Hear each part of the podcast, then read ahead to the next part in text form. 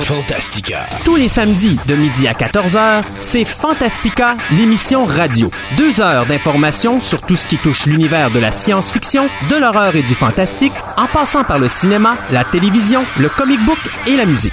Pour tous les amateurs et ceux qui désirent s'instruire et se tenir au courant sur ces univers passionnants, c'est un rendez-vous à ne pas manquer, samedi de midi à 14h. 1037. See me FM. Fantastica.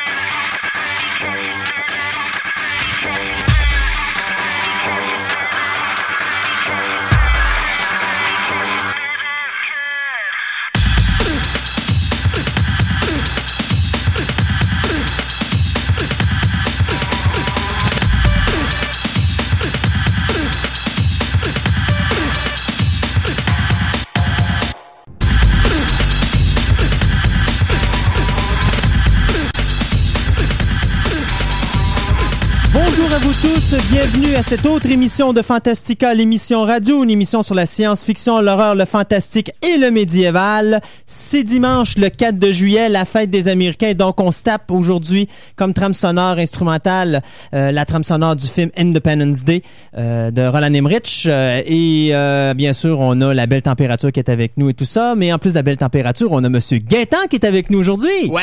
Bonjour! Ça va? Oui, ça va bien. Pas de gilet de Spider aujourd'hui? Non, non, non, non. Non. On, a, on a donné cette semaine. Là. On, va, on va relaxer, c'est dimanche. OK, tout ça, on va s'en reparler en fin d'émission. Et euh, bien sûr, Gontran à la technique. Oui. Bonjour, Monsieur Gontran. Bonjour Christophe. Alors, euh, Gontran va être avec nous aujourd'hui pour nous parler non seulement de Spider-Man, parce qu'ils sont tous allés en gang, sauf moi, bien sûr, euh, Ouais. mais aussi, il va nous parler des fan movies euh, Oui, les 20 finalistes du festival de Star Wars. faites par Lucas, c'est Oui, vrai, donc on va en parler. Et bien sûr, notre ami Martin qui est avec nous de la boutique TPM. Alors, bonjour Salut, Martin. Christophe. Alors, on va nous parler aujourd'hui du Free Comic Book Day. Je l'ai dit correctement. là, C'est en plein ça. Parfait. Qui, bien sûr, à cause de la bonne température, a peut-être pas été aussi extraordinaire qu'on pensait. Oui, bon, mais je vous en parlerai plus en détail tantôt. C'est parfait. Alors, euh, nous, on s'arrête pour quelques pauses euh, musicales, euh, quelques pauses musicales, quelques petites annonces publicitaires, pardon, et on vous revient tout de suite avec les nouvelles de la semaine. 1037. See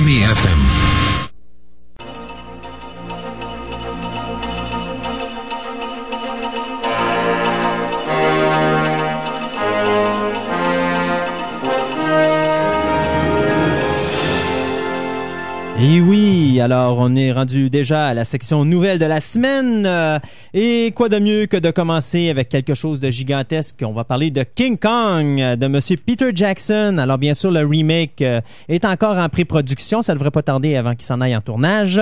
Et il y a deux nouveaux comédiens qui se sont joints à l'équipe. Alors on a tout d'abord euh, Colin Hanks, qui est le fils de Tom Hanks. C'est ce que tu me disais tout à l'heure, euh, Gaëtan. Mais je sais qu'il a joué dans des films. C'est juste que là, les titres, Oh oui, ils me ouais. reviennent pas. Et euh, Kyle Chandler, qu'on avait vu dans la série télé euh, Early Edition, euh, une série, je pense, qui avait duré trois saisons sur CTV. Mhm. Donc, les deux comédiens vont se joindre à Naomi Watts, bien sûr, qui va avoir le rôle principal, Jack Black, Adrian Brody, qui jouait dans le piano, si je me rappelle, ben, le pianiste, pardon, Exact. et un autre acteur qui jouait dans le pianiste, qui est également, euh, plutôt, qui est euh, Thomas euh, Kretschmann, qu'on avait annoncé, je pense, la semaine dernière.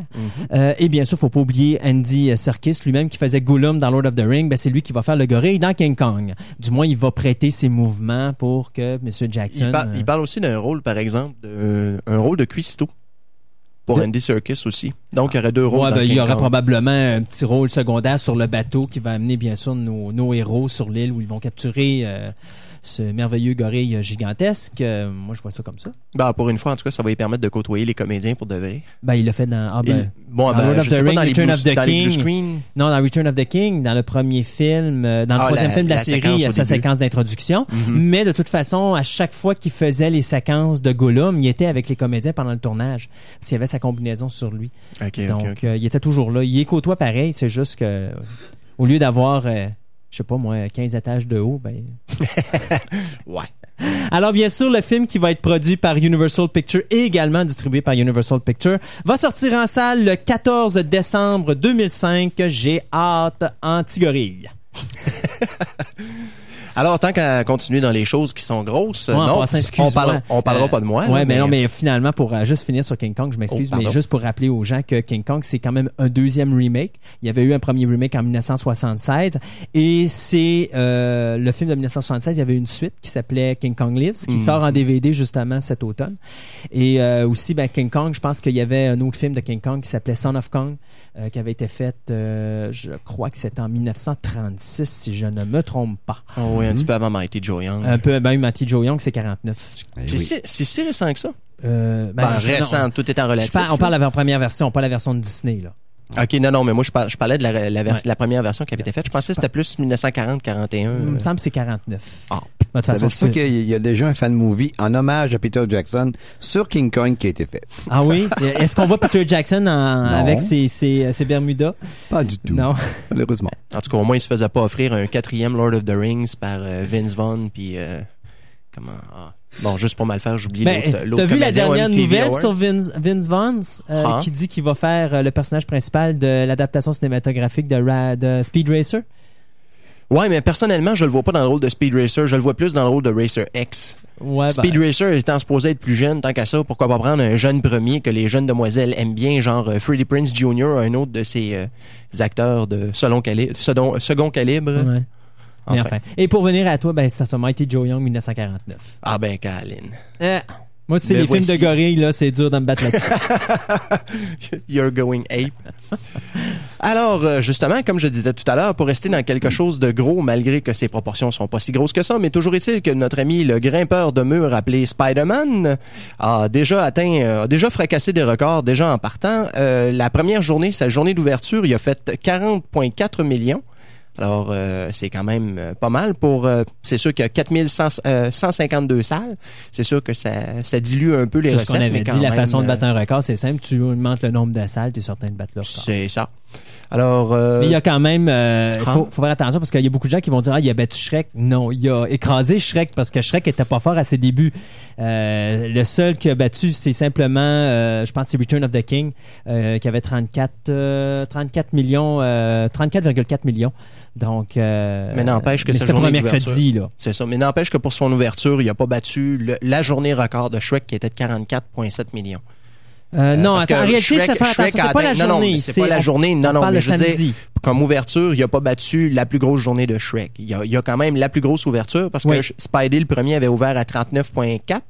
Euh, c'est- c'est C'est sûr qu'il y avait, il y avait 500 écrans de moins à ce moment-là, mais, Mais Spider-Man a ouvert un vendredi. Donc oui, il a fait 39.4. Mhm. Mais là, on parle d'un mercredi que Spider-Man 2 a ouvert. Donc c'était une, jour- une journée de semaine.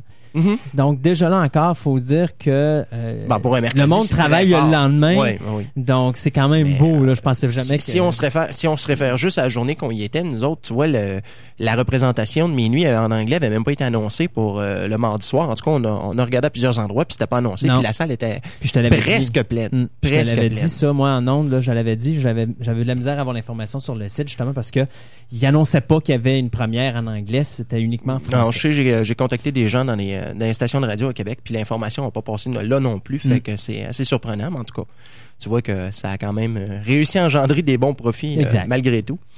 Alors, euh, c'est ça, l'ouverture s'est faite avec 500 écrans de moins que l'original, que, pardon, l'ouverture de Spider-Man 1 s'était faite avec 500 écrans de moins, il avait quand même fait 39.4, là où avec 4000 écrans, il a fait euh, 40.4, fait que le...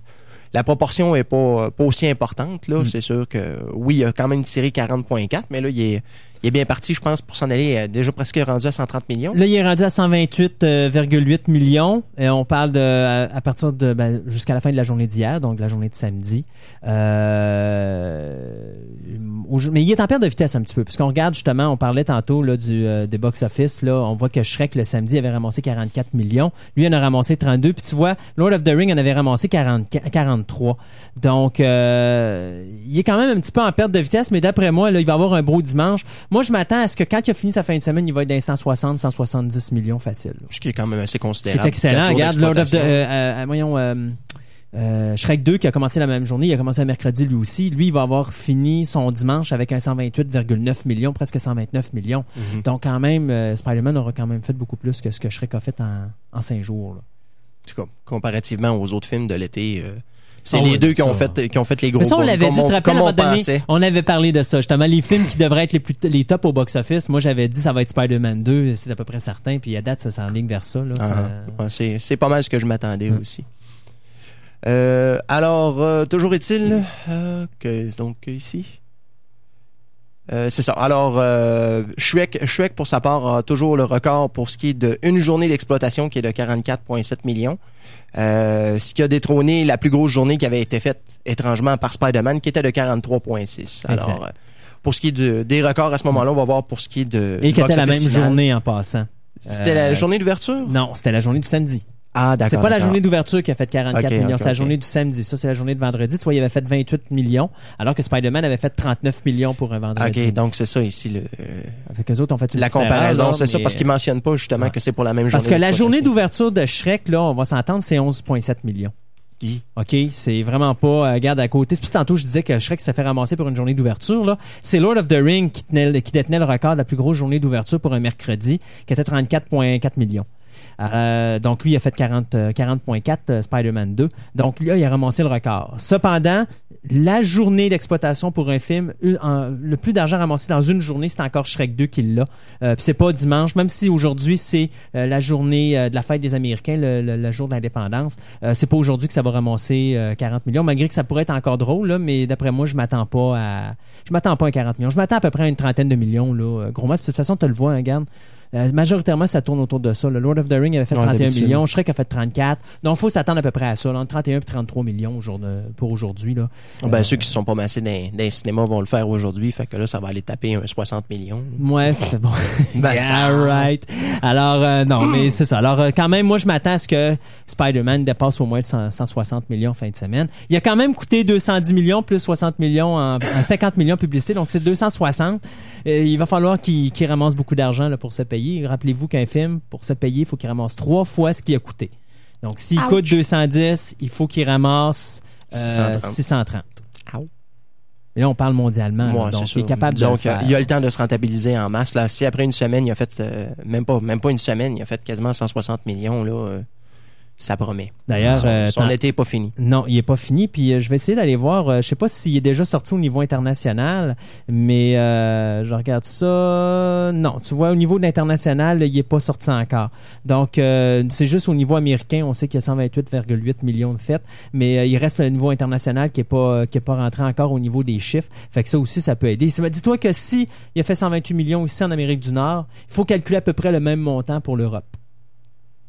Donc, Bon. il y aurait déjà 250 et quelques millions d'amassés pour euh, mondialement là, pour sa première fin de Mais on, semaine. pa- on parlait-tu d'une sortie mondiale ou c'était juste euh, aux États-Unis ou en Amérique? Là, je sais pas. Ça, je sais pas. Je sais que présentement, il n'y a pas de chiffre, donc probablement que. Mais normalement, des gros titres comme ça sortent mondialement partout parce que s'ils sortent juste aux États-Unis, ben, les gens en Europe vont tous savoir les punchs avant même que le film sorte. Donc- Ils vont tous Shrek. avoir des copies pirates. Shrek est seulement aux États-Unis. Non, Shrek, il À est. peine, à peine s'il sort des petits chiffres de vente de, de mini- miniatures. euh, regarde, Ouais, je vais aller voir regarde ça. sur Mojo. Euh, Shrek 2. Ce sera pas long, là. Je vais te donner l'information. Ouais, il a fait 81 millions. euh, il marche pas euh, au niveau européen. Mais ça Ouais. arrive, ça. T'as des films ici. Regarde, prends Terminator. Terminator, ici, le troisième, ça a pas marché ici. On dit que ça a pas marché. Ça a quand même fait 100 et quelques millions, là, mais il a à peine fait ses frais. Ouais, mais en Ben, même pas, parce qu'il a fait 200 millions. Ça a coûté 200 millions, ce film-là. Fait qu'il a même pas fait ses frais sur le continent am- américain. Mais il a fait quasiment 400 millions au continent européen. À l'envers. totalement le contraire. Là, ben, sur le continent américain, Shrek 2 est extrêmement fort. Il y a 408 millions de ramassés, 408,5 jusqu'à présent. Euh, il a battu Passion of Christ, il a battu Lord of the Ring. Il est en train de ramasser tout. Sauf que, au niveau de l'Europe, au niveau, ce qu'il appelle le overseas, il a juste fait 81 millions. Il fonctionne pas à l'extérieur de- de- des États-Unis, Ben, du hein? continent américain en réalité. Il fonctionne pas du tout. Ben, on dit il fonctionne pas. Il a quand même ramassé 80 millions là, mais Ouais. quand vous considérez que ça contient euh, la Grande-Bretagne, euh, bon, tous les pays européens, euh, l'Australie, l'Afrique et tout ça, Mais pas sur la, tu peux l'avoir par pays, un endroit dans mon jeu, on peut, on peut cliquer, puis il va nous le montrer. Souvent, on s'aperçoit que c'est parce qu'ils l'ont pas eu. Ouais, Mais ça, faudra aller voir. c'est ça. Tu vas dans quoi overseas? Ouais. Ouais, overseas, ben, tu vois, il y a l'Australie qui a pas de rentrée d'argent jusqu'à présent. Euh, la République tchèque n'en a United pas. Kingdom, qu'est-ce qui marque? euh, Laquelle? L'Angleterre, UK. Euh, UK, ouais, ça va être à la fin, ça. United Kingdom, euh, il est pas, il est pas sorti. C'est ça, il y a plusieurs endroits où il n'est pas rendu. Fait que, Ah, puis la France. Mais ça. alors là, est-ce que ça veut dire qu'il n'est pas sorti ou c'est parce qu'ils n'ont pas encore eu de chiffre? Ah, c'est peut-être les deux. Ça, ça se peut aussi. ben, c'est sûr que c'est pas sorti, ils n'ont pas eu de chiffre. Ouais. Mais c'est je veux que dire, il est sorti, mais ils n'ont pas eu de chiffre. Ça peut arriver parce que euh, Mojo, je serais bien content de, sa- de savoir c'est qui qui gère ça euh, comme site. C'est pas, c'est pas les compagnies américaines. Là, il est à date. D'habitude. Ah oui, il est à date. Il est assez, il est assez précis. Mais ce chiffre-là de 3 pour 1, c'est vrai, hein? Trois fois le prix que ça coûte. Oui, euh, ça c'est définitif parce que dites-vous Ouais. que d'abord le distributeur, mais la compagnie de production, mettons un exemple dans le cas de Spider-Man, c'est Columbia Pictures ou Sony, euh, ils ont 55% des recettes. Donc, si le film a fait, comme là jusqu'à présent, là, il y a 128 millions, ben vous divisez ce montant-là par deux, ça fait 64 millions. Ça, c'est l'argent qu'ils ont présentement en poche. Ouais. De ce montant-là, là, après ça, il faut qu'ils distribuent les, les pourcentages.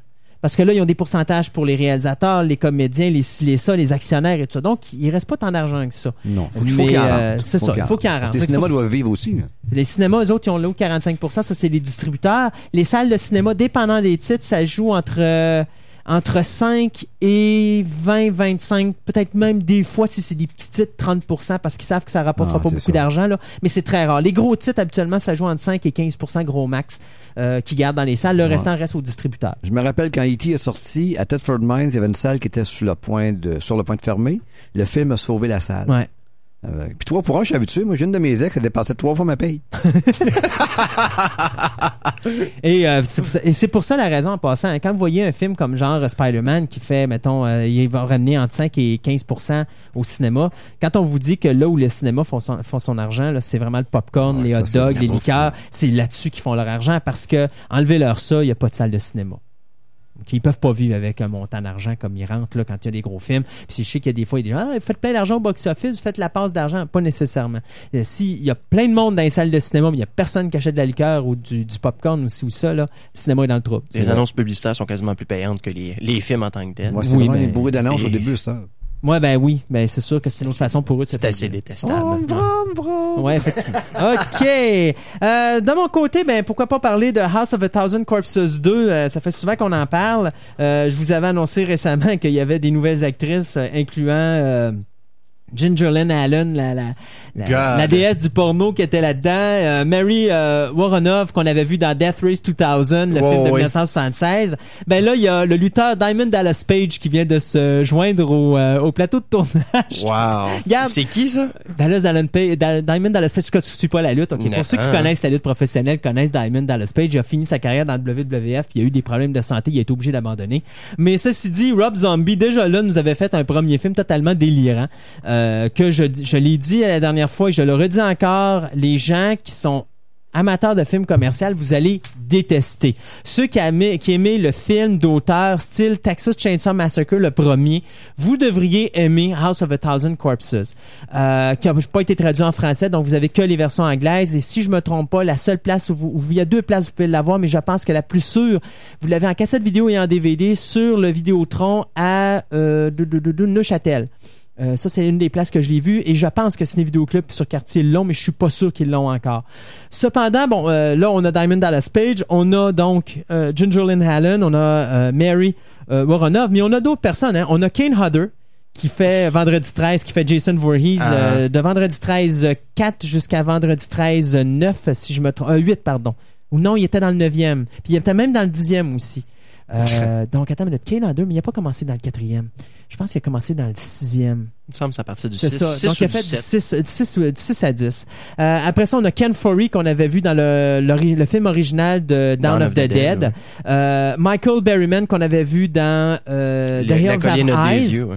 Euh, bon, et bien sûr, on a les acteurs du premier film, c'est-à-dire euh, Bill Mosley, Sid Haig, Sherry Moon. Euh, puis là-dessus, il faut rajouter P.G. Soul qui avait joué dans Halloween qui était la petite euh, blonde, petite blonde. Qui, qui se faisait tuer, euh, ben, une des premières victimes de Michael Myers. Euh, Tyler Main, Steve Railsback, que je connais pas, Danny Trejo. Mais c'est très simple. L'histoire, c'est vous prenez la famille du premier film qui s'est échappée, qui a laissé un massacre en arrière d'elle. Et dans le premier film, il y a un shérif qui se fait tuer. Son frère décide d'engager des bounty hunters. Et là, il court après la famille en question. Ce qui fait que ce que dit Rob Zombie, c'est regardez. Le taux de violence qu'il y avait dans House of a Thousand Corpses, là, à côté de The Devil's Rejects, qui est le titre du deuxième film, c'est du pipi de chat. moi, j'ai vraiment hâte de voir ce que ça va donner. Ça fait trois semaines qu'il est en tournage, donc euh, moi, je suis ça avec impatience. Je- J'ai bien hâte de voir la suite. Je sais pas, j'espère qu'ils sont pas en manque de sang de cochon. Oh, je pense pas. Mais je pense qu'aujourd'hui, ils utilisent plus du sang de cochon. Ah, en tout cas, je sais pas, j'en ai- j'en ai pas fait dans les six derniers mois, alors je pourrais pas te dire. Alors, euh, le co-créateur euh, de la série Alien, Ron Shusett, euh, s'associe au producteur Daniel Alter pour produire le film 2176. Euh, Qu'est-ce que ça dit en, en rapide? C'est l'histoire de colonies. Étrangement, je sais pas pourquoi je peux pas faire autrement en lisant ça que d'associer ça à Galactica. Euh, Ouais, effectivement, c'est 13 pour ça que je l'ai colonies qui se rebellent contre la Terre qui est devenue oppressive. Oh, oh, ouais. Euh, en plus de ce projet, la compagnie de, Ronald Chassett, Alter Ego, euh, travaille sur deux projets actuellement. Un qui s'appelle Small Gods, qui est basé sur un comic de Image. Et euh, il y a une qui, qui d'ailleurs devrait devenir une télésérie. Et il y a un drame fantastique écrit par Alter et Ryan Schifrin qui s'appelle Spooks, euh, qui est en cours d'écriture actuellement. Alors, euh, ça ressemble à ça pour 2176. Ouais. Et euh, moi, de mon côté, pour finir les nouvelles de ce bloc-là, euh, ben, c'est une mauvaise nouvelle que je vais annoncer, soit le décès de George Flower. Euh, qui est George Flower? Ben, on l'appelle George Buck Flower. C'est un individu que John Carpenter aimait beaucoup utiliser dans ses films. Euh, c'est un acteur de série B.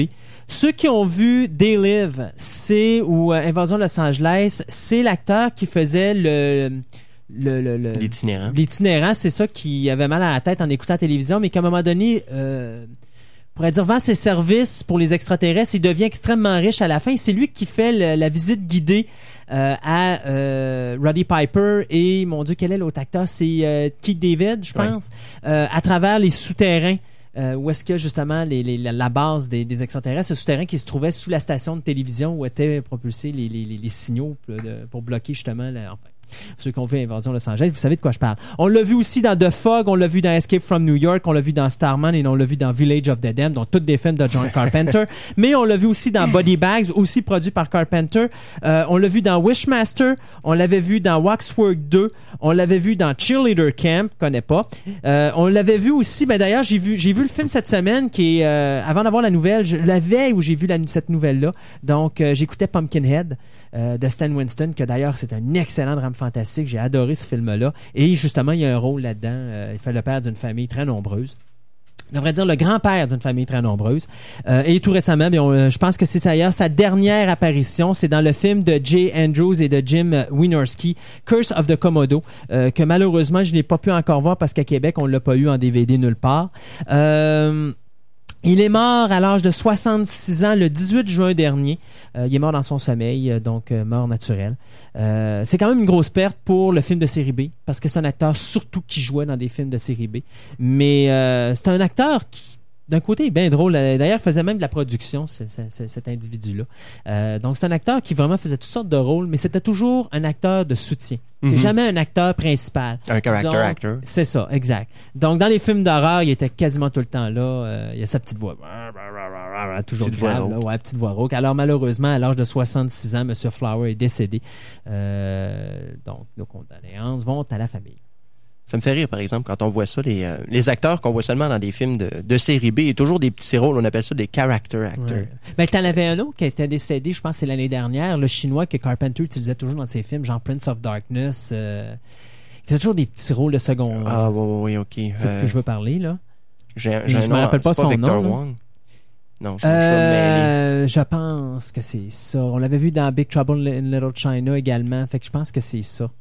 Je pense En que c'est ça. Mais euh, c'est un autre acteur de série B que Carpenter adorait énormément, qu'on voyait jamais dans des rôles principaux. D'ailleurs, je pense que son plus gros rôle, c'était dans Prince of Darkness de John Carpenter.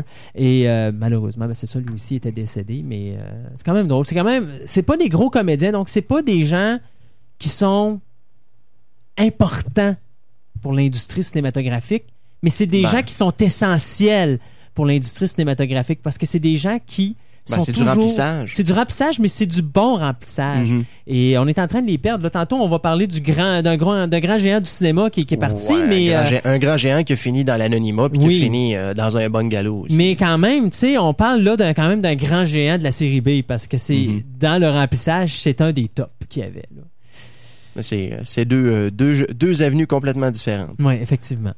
en tout cas. On en parlera plus en profondeur tout à l'heure. Oui. Euh, Est-ce qu'on toi, il pour, va euh, faire une petite dernière de ton OK, côté. pas de problème.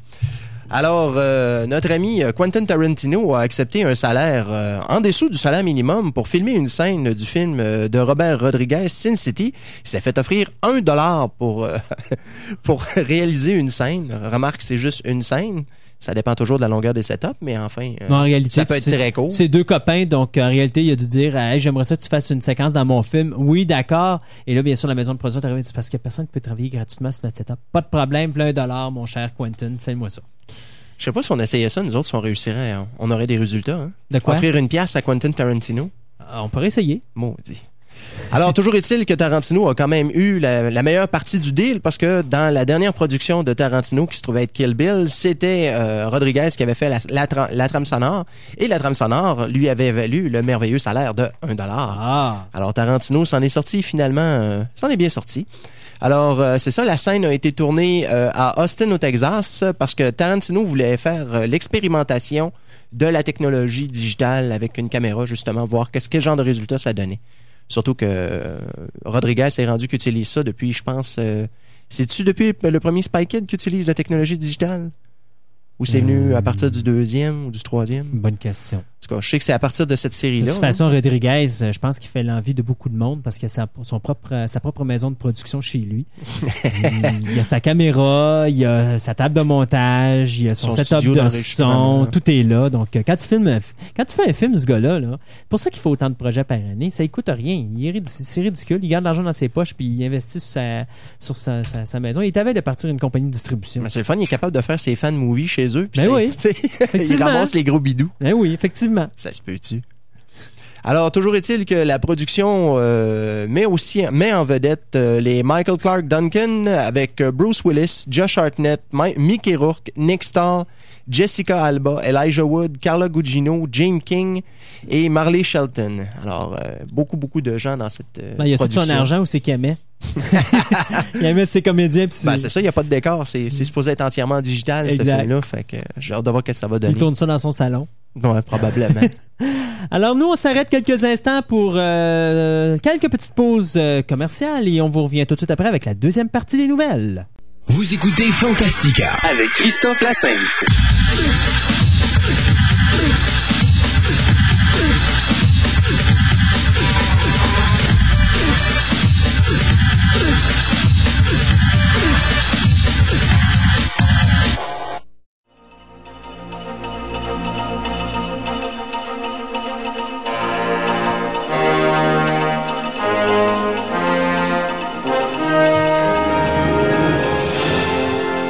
Voici rendus à cette deuxième partie des nouvelles de la semaine et on va commencer avec Amityville de remake et oui encore. Alors après vous avoir annoncé la venue du jeune Jimmy Bennett et la venue de l'acteur Ryan Reynolds sur la production comme comédiens principaux du prochain film de la compagnie MGM et Dimension Films, soit le remake de Amityville Horror, film qui avait été fait originellement en 1979, qui avait été réalisé, je pense, par Stuart Rosenberg, qui mettait en vedette euh, James Brolin et puis euh, Marco bon, Kidder. euh, merci beaucoup, Margot Kidder. D'ailleurs, on la voit tellement plus que j'oublie son nom. Alors, euh, ben, il y a une actrice maintenant qui s'est joint. Alors, on a toute la famille au complet. On a le petit garçon, on a le père et maintenant, ben, c'est la mère. Melissa George euh, qui va donc faire. Euh, euh, qui va donc, faire, va donc être présente dans ce, ce- ce nouveau film. Elle qu'on a vu bien sûr dans la dernière saison de Alias. Donc, euh, elle négocie présentement sa présence comme euh, mère de famille sur le film Amityville. Je sais pas pourquoi qu'elle cherche à devenir mère de famille sur Amityville. Il me semble que j'aimerais mieux choisir une autre maison que celle d'Amityville, mais enfin. Euh, donc, euh, donc il reste tout ce qui reste à choisir présentement sur la production, bien c'est deux enfants qui restent. Parce que c'est elle est mère- bon elle va être mère de trois enfants. Donc on a le petit garçon qui est Jimmy Bennett, on a le père, on a la mère. Donc il reste encore deux euh, deux rôles à à remplir. Euh, bien sûr, on a, ben, c'est une production qui va être faite par Michael Bay. Donc, Michael Bay qui nous a donné, bien sûr, Texas Chainsaw Massacre comme producteur, mais comme réalisateur, il nous a donné le fabuleux Armageddon, euh, ou encore l'extraordinaire Pearl Harbor. Euh, enfin, il, a, il a quand même fait The Rock, si je me rappelle il bien. avait fait The Rock, qui oui, était qui ça est un bon film, mais c'est à peu près tout ce qu'il a fait. Mais remarque qu'il est avec Bruckhei- Bruckenheimer, puis il doit, sortir des gros films d'action. Il nous avait, ah, c'est pas lui qui nous avait donné Conair, c'est vrai, c'est Simon West qui nous avait donné Conair. Enfin, tout ça pour dire que Michael Bay, depuis qu'il est en production, moi je l'aime mieux comme ça, euh, fait des films plus dark, plus sombres, plus terre à terre, et puis son Texas Chainsaw, j'avoue que je l'avais bien aimé. J'espère qu'il va faire la même chose avec Amityville. Euh, donc euh, Michael Bay va être associé, va être aussi avec Ted Field comme euh, qui lui va être au poste de producteur exécutif. C'est Scott Cozar qui a écrit le scénario et le film devrait sortir en salle à l'Halloween 2005. Ça devait sortir non pas à l'Halloween, excusez, il sort le 18 janvier 2005. Donc au départ il devait sortir à l'Halloween de cette année, mais finalement ils l'ont reporté au 14 janvier. J'ai dit le 18 tantôt? J'ai dit 14 hein? Non, c'est le 14 janvier qui sort. Donc, le 14 de janvier, euh, il va sortir en salle. Donc, Amityville, The Remake. Euh, J'ai bien hâte de voir ce que ça va donner. Mais probablement que la, la- voyons, le, le fait que le film a été euh, reculé comme ça, c'est probablement à cause des, des mains de chicane qu'il y a eu entre Ben, c'est ça, en. Dimension et puis MGM, parce que Dimension, après qu'MGM ait annoncé le début de la production avec Michael Bay du remake, Dimension avait dit, nous aussi, on va faire notre version. Et euh, finalement, ben là, les deux compagnies se sont entendues parce que là, c'était une guerre. Là. Ça devait sortir le genre pour l'Halloween, genre mettons le 29 octobre. Ben, là, Dimension avait dit nous, on va sortir notre film le 22. Sauf que Dimension avait absolument rien de fait.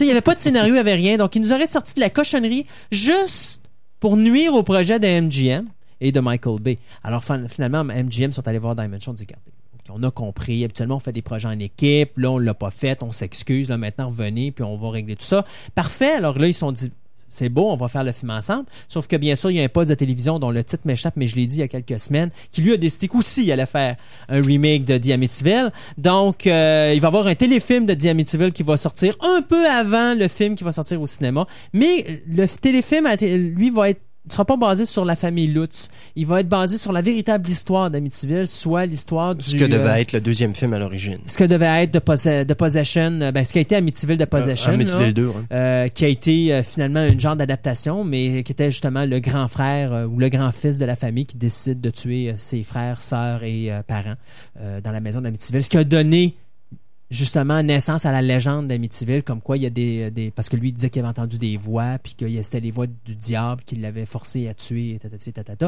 Et il y avait eu d'autres incidents comme ça. Alors de là est partie la rumeur que ou la légende que Amityville, la maison qui était à Amityville, je sais pas si je pense qu'elle existe encore cette maison là, euh, la maison qui était à Amityville à New York, parce qu'Amityville c'est pas le nom de la maison là, c'est le nom d'un comté euh, à New York. Euh, si je me trompe pas, c'est au New Jersey. Donc Amityville, ben, cette légende-là est partie de là, de cet incident-là. Donc après, il y a quelqu'un qui a écrit euh, la nouvelle The Amityville Horror, qui était basée sur la famille Lutz, qui se sont ou qui auraient emménagé après ce meurtre-là. Ça, je sais pas si c'est la vraie histoire ou si c'est fictif. Et bon, l'histoire raconte la suite euh, de cette famille-là. On devrait faire une offre d'achat sur cette maison-là. On l'aurait peut-être pour une. Ils ont beaucoup Une de poignée de suites. Ouais, ouais, ouais. Mais là, il s'agit de voir. Hein. Je sais pas s'ils l'ont rasé, ils ont reconstruit par-dessous, si elle existe encore. J'ai vu des photos d'Amityville euh, sur Internet, mais j'avoue que là, ça fait longtemps que j'ai travaillé sur ce dossier-là. Je me rappelle plus si la maison existe encore euh, ou c'est encore. Enfin, ce sera drôle. Je pourrais aller checker puis vous en reparler à un moment donné. Ouais, ouais, ouais. On va offrir des, euh, d'aller faire visiter. Ouais, hein. On a oublié la clé. Tiens, la porte est déjà ouverte. la porte s'ouvre toute seule. Wow! Je la veux! La maison du futur. Ouais. Alors, cette semaine, euh, grande affirmation de la de l'écrivaine J.K. Rowling qui a finalement euh, mentionné le titre de son prochain roman euh, de Harry Potter qui sera Harry Potter and the Half-Blood Prince ou tel qu'il a été appelé en français selon notre selon Christophe, Harry Potter et le prince au sang mêlé. Ben, c'est ce qu'il y avait sur Internet. Ouch. Mais, mais, hein. Est-ce que c'est le prince qui est mêlé ou c'est le sang qui est mêlé? Ah, je sais pas, je suis trop mêlé. Enfin, toujours est-il, il n'y a pas de date d'annoncer et comme on sait que le cinquième roman a quand même été assez long à produire, euh, j'ai comme cette impression qu'on aura fort probablement le quatrième film avant même que celui-là soit terminé. Mais en tout cas, au moins, il restera un autre roman à adapter avant. Alors, toujours est-il que le Harry Potter and the Half-Blood Prince devrait se retrouver euh, dans une librairie près de chez vous euh, d'ici peu, mais euh, quand on aura des nouvelles concernant la sortie, ben à ce moment-là, on pourra vous en faire part. Et de 5, c'était la nouvelle, euh, c'était plutôt le gros titre de la nouvelle en disant que Johnny Depp et Tim Burton s'associent ensemble pour une cinquième fois. Donc après euh, Sleepy Hollow, après euh, Edward Scissorhand, euh, là bien sûr ils travaillent sur Charlie euh, and the Chocolate Factory. Euh, puis il y en a un autre qui ont fait ensemble. C'est pas Planet of the Apes, c'est quoi l'autre qu'ils ont fait ensemble? Euh, C'est pas Beetlejuice, c'est pas Batman. Edward Scissorhands, Ed Wood. Ensuite. Euh, je pense que ben, c'est Ed Wood. C'est Ed Wood, j'avais pas nommé. Donc, euh, c'est ça. Alors, euh, donc finalement, ben, Tim Burton et Johnny Depp vont refaire équipe ensemble. Le titre du film, c'est The Corpse, The Corpse, Bride, pardon. Donc, le, je sais pas moi, le corps de la le mari mariée. du cadavre. De quoi- ben, t'as raison. plutôt, non, le- la, femme, la femme du cadavre. Ouais. En tout cas, on va, on, on va dire The Corpse, Corpse Bride. Donc, euh, c'est un conte fantastique dans la lignée de Edward aux mains d'argent et Sleepy Hollow, ou Edward Scissorhands et Sleepy Hollow. Euh, au départ, ça devait être un film d'animation style... euh, comment ça s'appelle donc? Euh, ben, c'est un film d'animation style de Nightmare Before Christmas. OK. D'accord? C'est pas un film cinématographique avec des vrais acteurs. Donc, euh, Johnny Depp va donner, va prêter plutôt sa voix euh, au personnage de Victor, un jeune homme qui découvre le monde de l'au-delà après avoir épousé sans le vouloir le cadavre d'une mystérieuse mariée. Les autres comédiens qui vont s'associer avec Burton, ben, ce sont des acteurs qui sont fidèles à Burton. Dans le cas de Burton, pour la première, j'espère que c'est vrai, c'est Helena euh, Bonham Carter, avec qui il est marié présentement puis qui a eu un enfant. Euh, dans l'autre cas, ben, c'est Albert Finney qu'on a vu dans Big Fish tout récemment. Euh, Il y a également euh, l'actrice Emily Watson, si je me trompe pas, c'est elle qui fait la petite euh, qui joue dans Harry Potter. Euh, mon Dieu, c'est quoi son personnage? Y a quelqu'un qui connaît les personnages Bon, ma blonde, faudrait qu'elle soit là, elle connaît bien Harry Potter. Moi, je ne connais pas les noms par cœur là, mais en tout cas, la, la petite fille qui est avec Harry et puis. euh, OK. Hermione? Merci beaucoup, Hermione, c'est ça. Alors, Emily Watson qui va doubler le personnage de Victoria, la promise du, euh, du jeune homme en question. Donc, le film va être produit et distribué par les studios Warner Brothers et le film sortira euh, en octobre 2005. Donc, un beau petit film d'animation pour l'Halloween avec des gros comédiens. Euh, bien sûr, bien important de souligner que Burton ne réalisera pas ce film, il va plutôt le produire et c'est Michael Johnson qui, lui, va réaliser Corpse Bride. Alors, euh, on va laisser euh, les choses, euh, comment pourrais-je dire, légères de côté pour tomber dans les choses un petit peu moins, un petit peu moins alléchantes. Il semblerait que notre notre ami de toujours, Scotty James Doohan, souffre de symptômes avancés de la maladie d'Alzheimer. D'ailleurs, c'est la raison principale, selon sa femme, pour laquelle son mari ne fait plus d'entrevue parce qu'il commence à faire l'entrevue, il oublie ses mots et il se fâche. Alors. Euh, Quoique, c'est, je peux comprendre le syndrome un peu, là. Alors, euh, c'est la raison principale pour laquelle on le verra de moins en moins, de toute façon.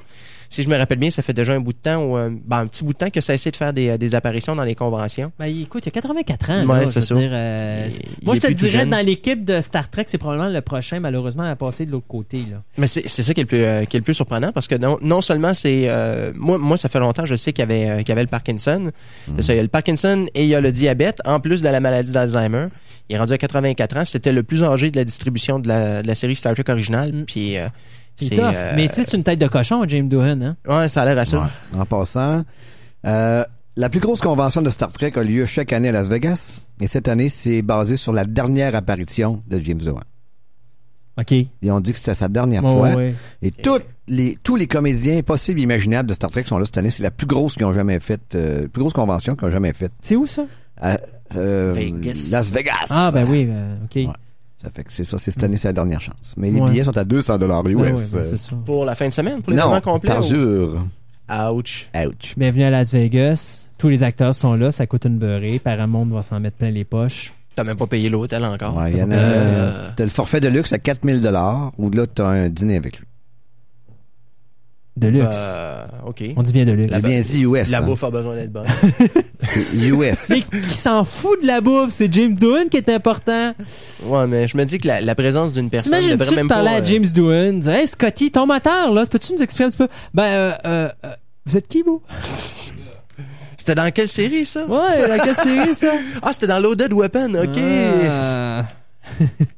Dosh. Alors, euh, pour ce qui est justement de James Doohan, euh, une dernière petite chose, c'est qu'il doit recevoir euh, une, son, sa propre étoile sur le Hollywood Walk of Fame ce mois-ci. Ouais. Alors, euh, on va espérer qu'il pourra le voir parce que Non, mais moi, je, crains pas pour sa santé parce qu'il parle pas de problème de santé. Il- pour le moment, il n'y a pas de problème de santé important. Il parle simplement qu'il il y a des problèmes de mémoire. Donc, euh, moi, mais euh, mais euh, tu sais, regarde là. C'est- plusieurs- À moins d'un accident, là, ouais. À moins d'un accident, là, euh, moi, je c'est à peu près certain que c'est lui qui va être le prochain, malheureusement, là, du côté de l'au-delà, là, parce que William Shatner est quand même encore assez fait, fait encore fort, trop est encore- solide. il est en forme. Euh, Nimoy est encore en forme aussi. Euh, après ça, ben t'as George Takei qui est quand même encore en forme parce que c'est Mhm. probablement un des plus actifs. Puis t'as, euh, mon Dieu, comment il s'appelle l'acteur qui Walter fait Chekhov, là, ouais, Walter Koenig aussi qui est quand même assez jeune. Donc euh, moi, d'après moi, euh, malheureusement, le prochain, là, ça devrait être. Hey, en passant des nouvelles plates euh, aux bonnes nouvelles pour les amateurs de Vendredi 13 ou Jason Voorhees, on en parlait tantôt. Euh,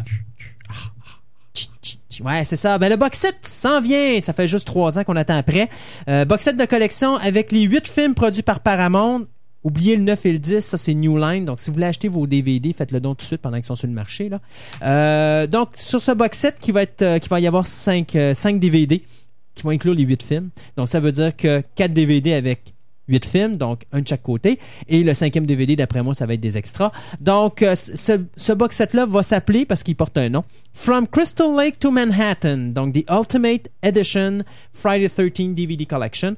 Donc, le DVD sort, bien sûr, quelle date? Le 5 octobre. Et pourquoi est-ce que vous voyez mon sarcasme dans ma voix? C'est simple, parce que le 5 octobre, Universal sort son DVD euh, Monster Legacy Collection numéro 2 avec la momie, la créature et l'homme invisible. Et c'est toute la panoplie de films de Warner Brothers et de MGM qui sortent cette journée-là. On a décidé qu'on allait sortir 53 films cette journée-là. C'est exactement le nombre de films qui sortent pour le, le 5 octobre 2004 en DVD. 53 beaux bijoux de films.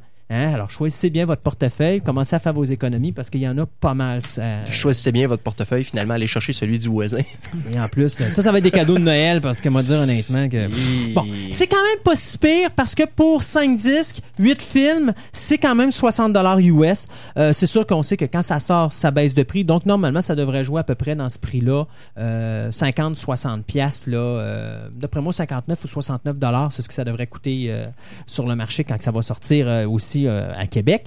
Mais euh, c'est un beau petit box set, hein, je l'ai amené là, tu le visage de le, le masque de Jason avec euh, Crystal Lake puis bien sûr Jason Un Voorhees quand il un était jeune Jason Ouais, un jeune Jason qui est sur la sur le quai. sur le quai, c'est ça, avant de, de plonger dans l'eau. Puis bien sûr, l'intérieur est en rouge, mais moi, ça fait longtemps que j'attends après. Ce qui est décevant, bien, c'est ce que je vous annonce. C'est-à-dire, qu'est-ce que ça inclut, ce DVD-là? Bon, bien sûr, ça inclut les cinq films, les, les huit films, pardon, en format widescreen, bien sûr.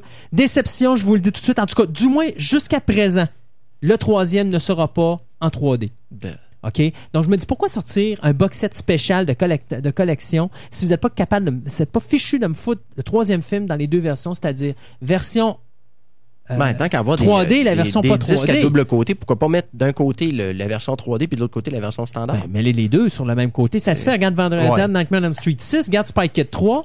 euh, Ouais, mais c'est parce que Nightmare aussi, il est juste, euh, t'as juste une petite scène de rien du tout. Euh, C'est pas très long, c'est pas très long à mettre sur un DVD. 15 minutes. Tandis que quand le film Ouais. au complet est, est en 3D, euh, Ouais, mais regarde, Vendredi 13, là, le troisième, il dure 80... 84 minutes, probablement. non, c'est- de. c'est 80, ouais, c'est tout plus dans 90, là. Mais, euh, fait garde, c'est 3 heures. Mhm. Ça se fait, ça là, quand tu calcules que, regarde, Lord of the Ring, il rentre sur un DVD, là, à 3 heures, là, ça se fait, là. Fait qu'ils peuvent le faire. Euh, ils peuvent le faire. Donc, ce qu'il y a, bien sûr, il va y avoir des commentaires euh, pour le troisième film par l'auteur Peter Brake et les acteurs. Il va y avoir des commentaires sur le sixième film par le réalisateur Tom McLaughlin. Euh, vendredi 13 7 il va y avoir les, les, euh, commentaires de l'acteur euh, Kane Hodder et du réalisateur John Carl Bueller. Et bien sûr, des commentaires pour vendredi 13 8 avec le réalisateur Rob Hedden. Les meilleurs films, j'aurais bien aimé, moi, avoir les commentaires de Steve Miner pour vendredi 13 2 et 3. On les aura pas Ben, là-dessus. De Cunningham sur le premier, ça aurait été intéressant. Aussi, aussi. Et euh, on a bien sûr des featurettes, donc euh, Tale from the Cutting Room, donc c'est quelques séquences qui, vont- qui ont été enlevées dans les films qui vont être mis là, donc des deleted scenes et des footage qui vont être révélés pour la première fois sur le continent américain, parce que dites-vous qu'est-ce qu'il y a là, les Européens, ça fait longtemps qu'ils l'ont. Euh, il va y avoir un documentaire en huit parties qui s'appelle The Friday the 13th Chronicles. Donc, c'est un documentaire sur la réalisation des huit premiers films de la série, incluant des entrevues avec les actrices euh, Adrienne King, Amy Steele, les acteurs euh, Corey Feldman, Kane Lauder et ainsi de suite. Il va y avoir un three-part featurette qui s'appelle Secret, qui s'appelle pardon Secrets Galore Behind the Gore. Donc, il va parler des effets spéciaux de Tom Savini pour les parties 1 et 4. Ce qui, moi, c'est le quatrième m'intéresse le plus parce que personnellement, dans la série, je pense que le c'est le plus meilleur. C'est le plus intéressant, ouais. Euh, après ça, il va y avoir aussi un autre documentaire qui s'appelle Crystal Lake Victim Tell All. Donc, c'est des petits moments amusants des, euh, des gens qui, dans certains cas, ont même arrêté leur mariage, ils ont fait sauter leur date de mariage, ils ont reporté leur date de mariage pour être une victime sur les vendredis 13. À l'époque, c'était la folie des années 80. Là. Euh, il va y avoir aussi un autre featurette qui s'appelle Fridays Artifacts and Collectibles, qui, bien sûr, c'est tous des objets qui ont été faits, pour- des objets promotionnels qui ont été faits pour les films, à, partir des films et euh, de la télésérie. Il va y avoir, bien sûr, les trailers des huit films, c'est-à-dire les, les, euh, les bandes annonces, sauf pour le film numéro 6 où là, ça va juste être le teaser. Et vous remarquerez qu'il n'y a pas de vidéoclip notamment celui d'Alice Cooper, qui avait été annoncé pourtant, et finalement, il est pas là-dessus. Bien sûr, on parle du 5 octobre, on est en- rendu quand même au début du mois de juillet, ça laisse le temps à Paramount de faire de quoi pour essayer de ramener d'autres choses plus C'est peut-être intéressantes c'est que peut-être ça. une question de droit, par exemple, à faire du vidéo.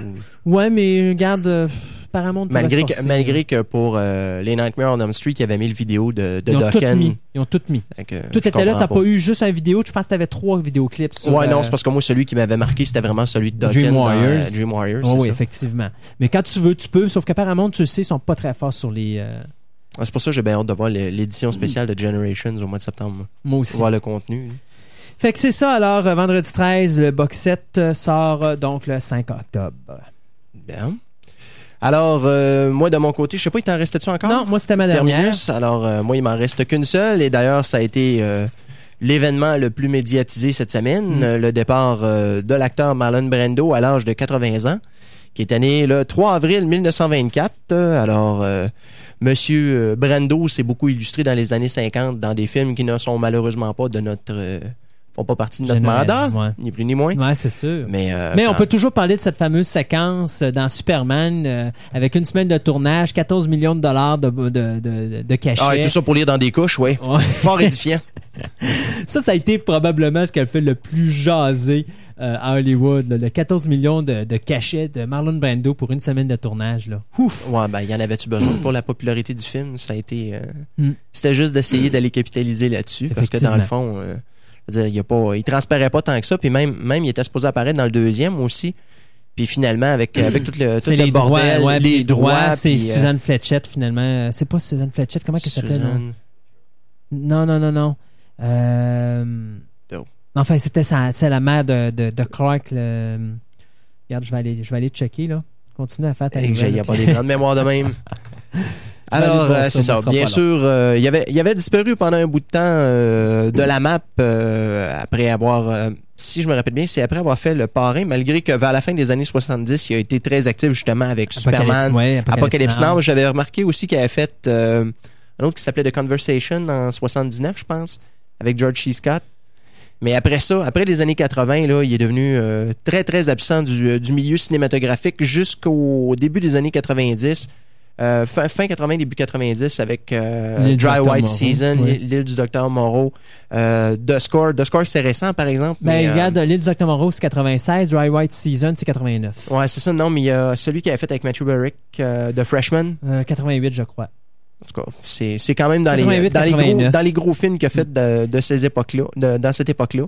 Euh, il y en avait fait un d'ailleurs avec euh, le réalisateur de Montréal. C'était pas Simoneau, je pense, qui a fait, euh, il a fait un film avec, me semble. Oh, là, par exemple, là, celui-là, je sais pas. Je me rappelle pas c'est quoi le nom, malheureusement. J'avais vu ça dans Mais ça, c'est un gros morceau qu'on perd, là, Marlon Brando. Même si ça a on été, le voyait ça a été mais, une grosse vedette. ouais. Ça a été une vedette qui a fait beaucoup parler d'elle. moi, la dernière fois que je l'ai vu, c'était dans Don Juan le Juan de Marcos? Don- ouais, Avec Johnny Depp. D'ailleurs, Johnny Depp l'avait pris après dans son film, euh, parce qu'il y a un film qu'il a réalisé, là, le dernier, là, dans lequel il a apparu. Le dernier film qu'il a fait, qui est en bas complètement, là, euh, c'est Johnny Depp qui l'avait réalisé, puis ça a été sa dernière prestation au cinéma. Euh, Tu vois, l'actrice que je te parlais, c'est Susanna oui, The York. Brave. Ouais, c'est Susanna. York, c'est ça. C'est Susanna York qui faisait la mère de Clark Kent quand elle était bébé, bien sûr. Et finalement, c'est elle qui revient dans le deuxième film à la place de Marlon Brando. Marlon Mhm. Brando, je pense qu'ils ont gardé sa voix. Même pas, c'est dans le premier qu'il utilise sa voix seulement. Ouais, c'est ouais, dans le deuxième, c'est vraiment euh, Susan Ayer, puis c'était pas supposé, effectivement. Ça, d'ailleurs, Superman 2, on attend encore euh, une édition complète et euh, refaite au nom de Richard Donner et non pas au nom de Mark Lester. Ouais. Un, jour, un jour, on finira peut-être par le voir, mais est-ce que ce sera du vivant de Donner? Quand ils nous ça, ressortiront euh, les Superman au complet avec les Director's Cut, là, comme le premier, la version de 3 heures, que j'ai à la maison en cassette, mais que j'aimerais bien avoir en DVD au lieu de la version de 2h20. Là. Mais euh, toi, tu l'avais-tu acheté le DVD de. Superman? Oui, oui, oui. Puis dans les séquences manquantes, dans les Ben séquences oui, mais il manque il encore était- des séquences. Ça fait pas trois Ça heures. change. Ça fait pas trois heures. Euh, nous, on s'arrête encore pour quelques pauses commerciales. On vous revient tout de suite avec les nouvelles de la semaine et tout ce qui s'est passé en nouveauté cette semaine. Vous écoutez Fantastica. Avec Christophe Lassens.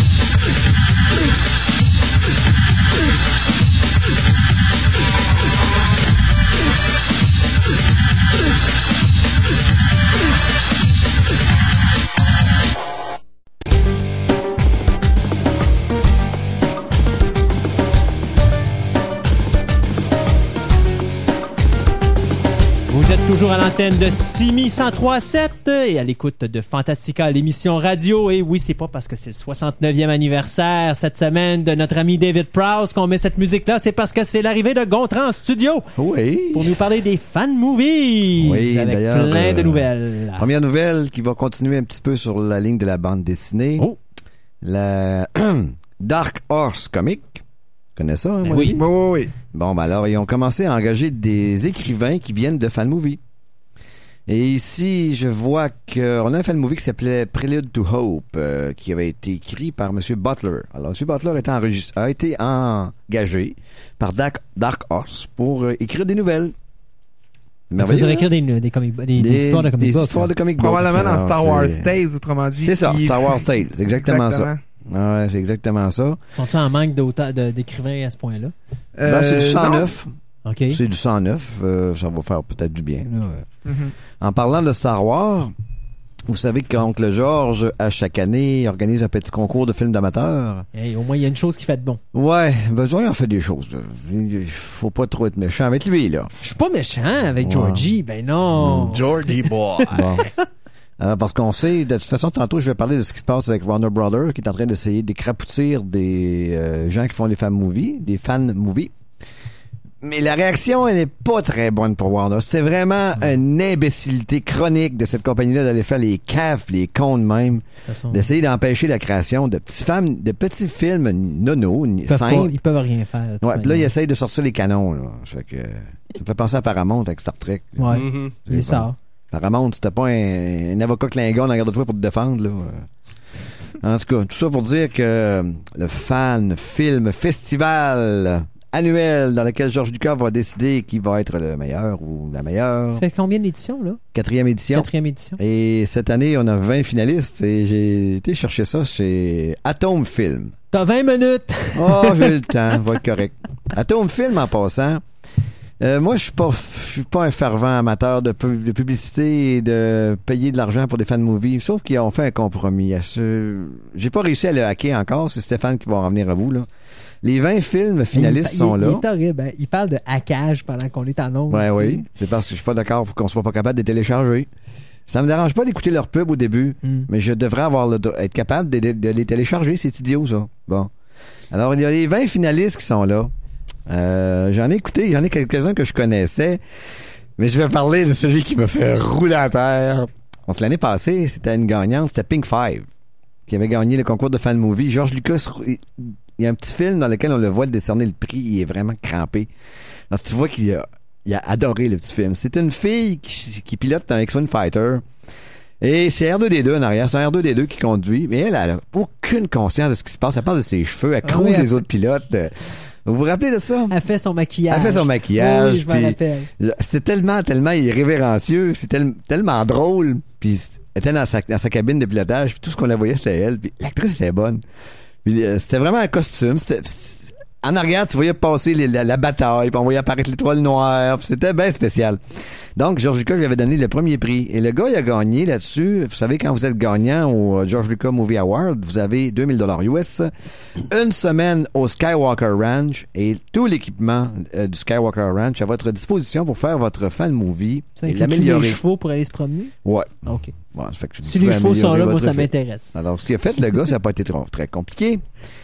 Il a dit, tant qu'à avoir à ma disposition des moyens techniques, on va s'amuser. Avec, euh, Fait que Yoda, il en a mangé toute seule. non, c'est, Trey Strokes, le, drôle de nom, le gars, le- Trey Strokes.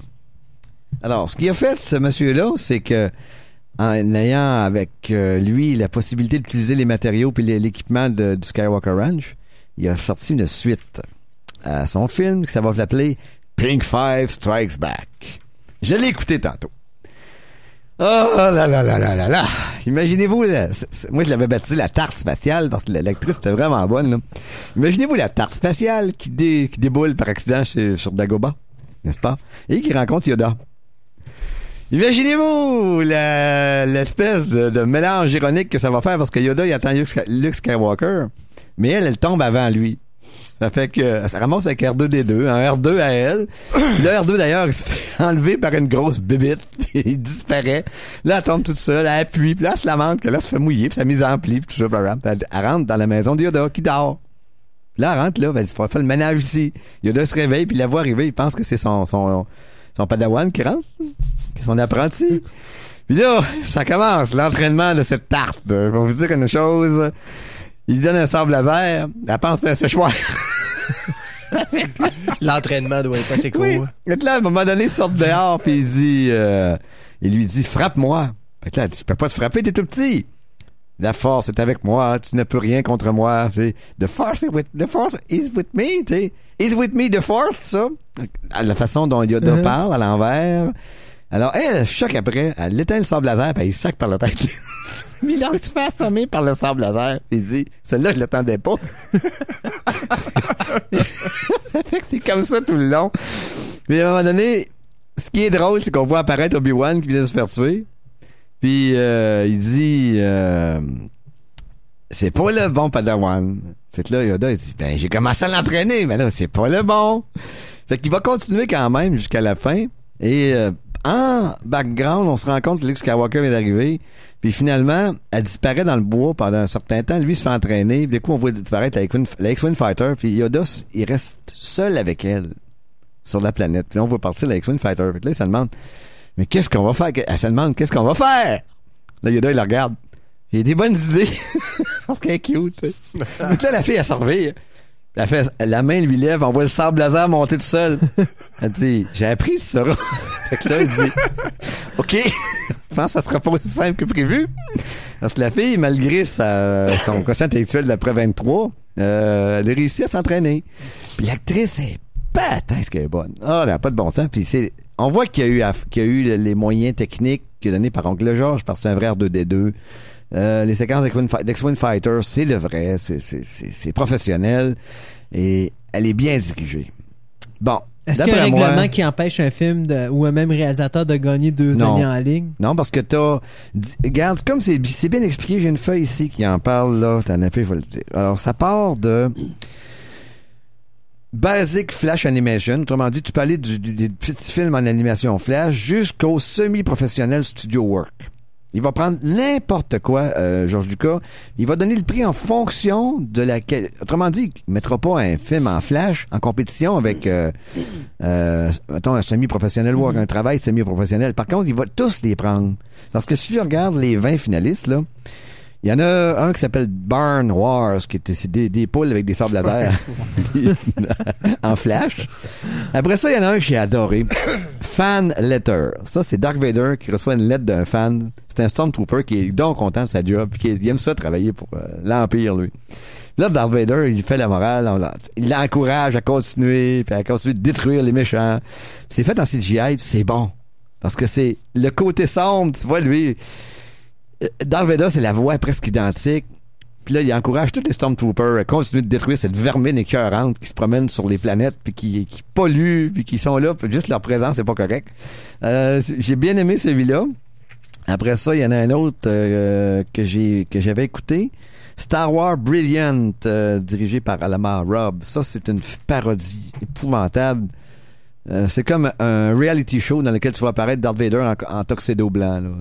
Puis- puis il, fait un numéro de musical. C'est assez, c'est assez sauté. Ah non, après, attends, euh, mais- après Buffy the Musical, Fantastica the Musical, Ouais. on a un fan Star movie Wars de Musical. Ben oui. Ouais. Et c'est lui que j'avais téléchargé il y a deux semaines, Star Wars Help Desk. C'est un Stormtrooper qui travaille dans un dans un- une console téléphonique puis qui, à un moment donné, il reçoit des appels de tout le monde dans Death Star qui ont des problèmes techniques, que le ménage est pas fait, qui manque ses papiers toilettes, puis là, lui, il, il essaie de régler ça.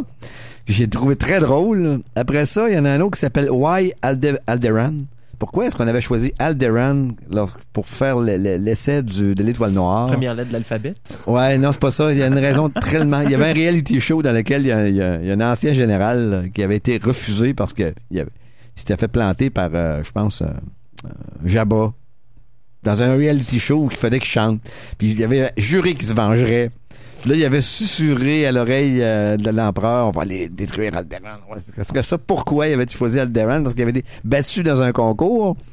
Euh, comme vous pouvez voir, c'est pas très sérieux. Et c'est plutôt des folies. euh, Mais c'est ça l'idée.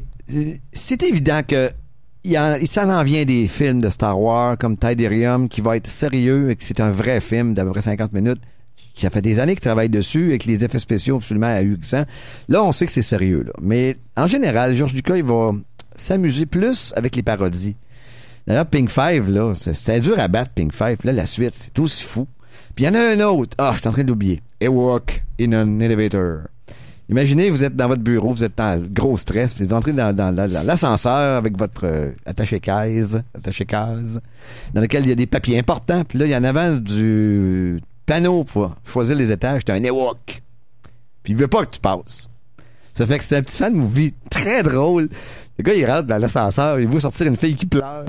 Là, il voit l'Ewok qui est en avant du panneau de contrôle. Avec sa, grosse lance. Lui, il essaie de, faire peser sur le bouton. Puis il se trompe tout le temps. Il pèse sur le stop. Puis il met l'alarme. euh, c'est- complètement con, là. Ça en est un autre. D'après euh, moi, il va être dans les finalistes parce qu'il est fou, fou, fou, fou braque. Donc, on peut dire que pour cette année, le cru de des Star Wars Film Awards, ça va être euh, difficile de, de choisir. Vous pouvez aller sur Atom Film et voter. Vous pouvez tous les regarder gratuitement, mais vous allez vous taper une pub au début. Ça, c'est évident Qui, que qui euh, ben, la date de, ben, la date où le prix va être remis, c'est quand? Le 22 juillet, il va y avoir une émission spéciale, une cérémonie spéciale au Comic Con. Oh, ok. Ça veut dire que tu vas nous parler de ça au mois d'août. Ouais, ça veut dire que peut-être que même on va en entendre parler par euh, TPM, parce que c'est le Comic Con, la convention des comics. Ouais, mais, Ouais, même- mais je sais pas, journée- ouais, on se rendra même- pas aux États-Unis pour ça. Il y a, il y a Ah, même journée que toi, de toute façon. Ça fait que. Ça fait que c'est ça. De toute façon, on verra bien ce qui va se passer. Ça fait que euh, on va voir qui va gagner dans les 20 finalistes. Il y a encore, euh, vous avez jusqu'au 13 juillet pour vous inscrire s'il y en a qui veulent essayer de battre ça. Euh, un autre petit segment amusant que tu as vu, euh, Christophe, c'est les petits lapins qui font Oui. des... euh, bon, Ben, c'est- ça, C'est-tu moi qui t'ai montré ça? Ben, moi, je, le sais, je l'avais déjà téléchargé sur fanfilm.com toujours. On peut aller, euh, on peut Ah, avoir ben oui, c'est vrai, ils les ont mis là. C'est ça. Alors, t'as le Titanic, Exorcist et le Shining en 30 secondes, fait par des petits lapins en, en C'est des, flash. c'est des fans de ces films-là qui, en 30 secondes, font un résumé du film, mais avec des lapins. C'est pas des comédies, c'est vraiment le film. Il met, seulement- il met simplement des séquences avec des dialogues. C'est c'est loufoque. Ce qui est intéressant, c'est que c'est vraiment fait en hommage aux, euh, aux œuvres originales. Et ça y ressemble en très condensé. Et moi, ce qui m'a épaté là-dedans, c'est la façon qu'ils vont aller chercher les voix. Peut-être dans la séquence, euh, qui- tu sais, dans, dans The Shining, quand Jack Nicholson euh, dit à Shirley Duvall, Give me the bat.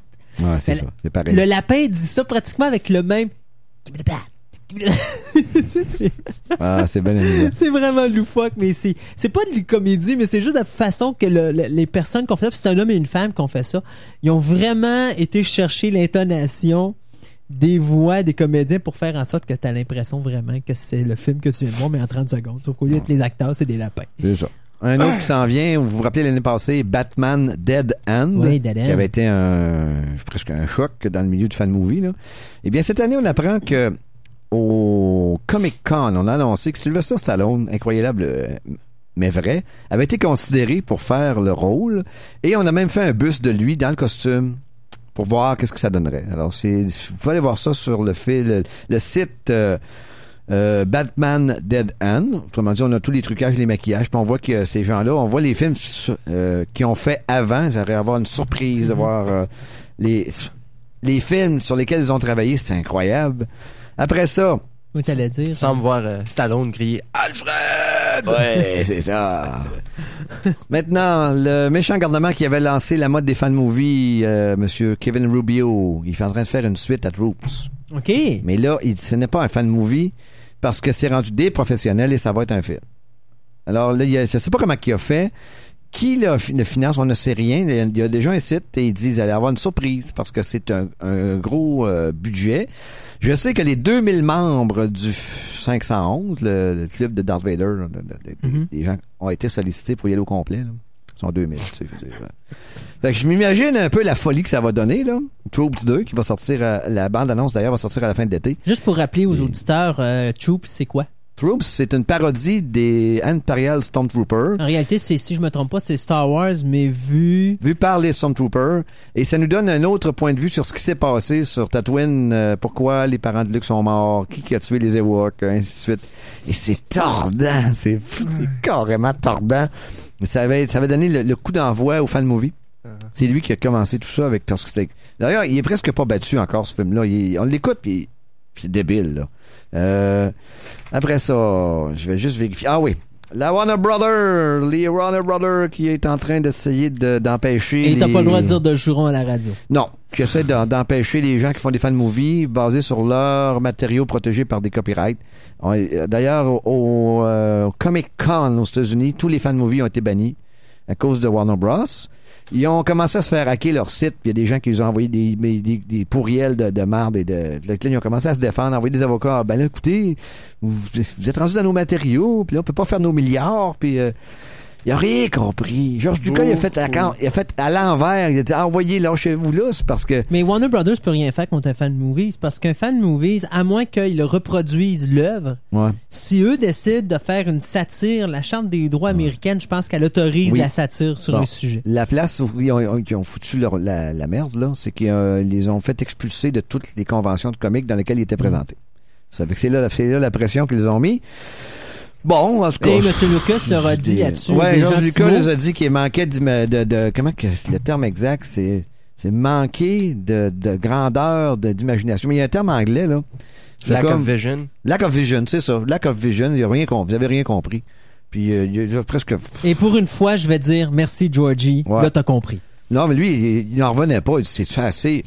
George, c'est juste pour sa franchise à lui qu'il faut pas toucher. C'est ça. Ça, c'est lui Non, qui ben a le contrôle. regarde, T'as- Star Wars, Star Star Wars, Wars, ils font des affaires dessus. Oui, oui, mais, mais je veux dire, c'est Star Wars à lui. Je veux dire, les gens, les gens chialent justement pour les modifications qu'il fait, puis il regarde, il fait, excusez, ça c'est à moi. Ça, c'est vrai. Ouais. Mais je veux Mais dire, il permet aux gens de faire leur propre adaptation. Ça, moi, je respecte ça. Mais- faut, faut lui donner ça, là. Regarde, il est prêt à la défense en plus, là. Mm. Regarde, écoutez, c'est si ridicule d'aller faire ça. concernant, C'est des jeunes qui s'amusent. concernant Warner, c'était quoi les franchises qui étaient, euh, Euh, qui, pas qui étaient attaquées? C'est- Non, ben, c'est- pour, euh, pour les fan movies, tu disais que les fan movies étaient attaqués. C'était C'est quelle euh, les fan franchise? movies qui touchaient à leur franchise. Je à sais leur pas franchise, lesquelles. c'est-à-dire comme Batman, Batman. Matrix. Ouais, c'est ça. Euh, ça aurait pu être euh, justement Exorcist euh, et Shining qui ont été faites par justement les gens qui ont fait les petits lapins. là. Ouais. C'est ridicule. Pareil. Ça, oui. Ça fait plusieurs fois qu'on voit ça, des chasses aux sorcières du Ben, genre. Paramount, Sur a lancé, Paramount, tantôt. Paramount a lancé la, la, la mode. Là. Uh-huh. Ouais, mais Paramount sont en train de se faire planter Ben, d'aplomb parce que. Regarde, c'est là que ça a commencé le, le- le- le- le- la, la, la- la drop au niveau de Star Trek. Quand ils ont commencé à fermer les sites web, les gens commençaient à se désintéresser de Star Trek.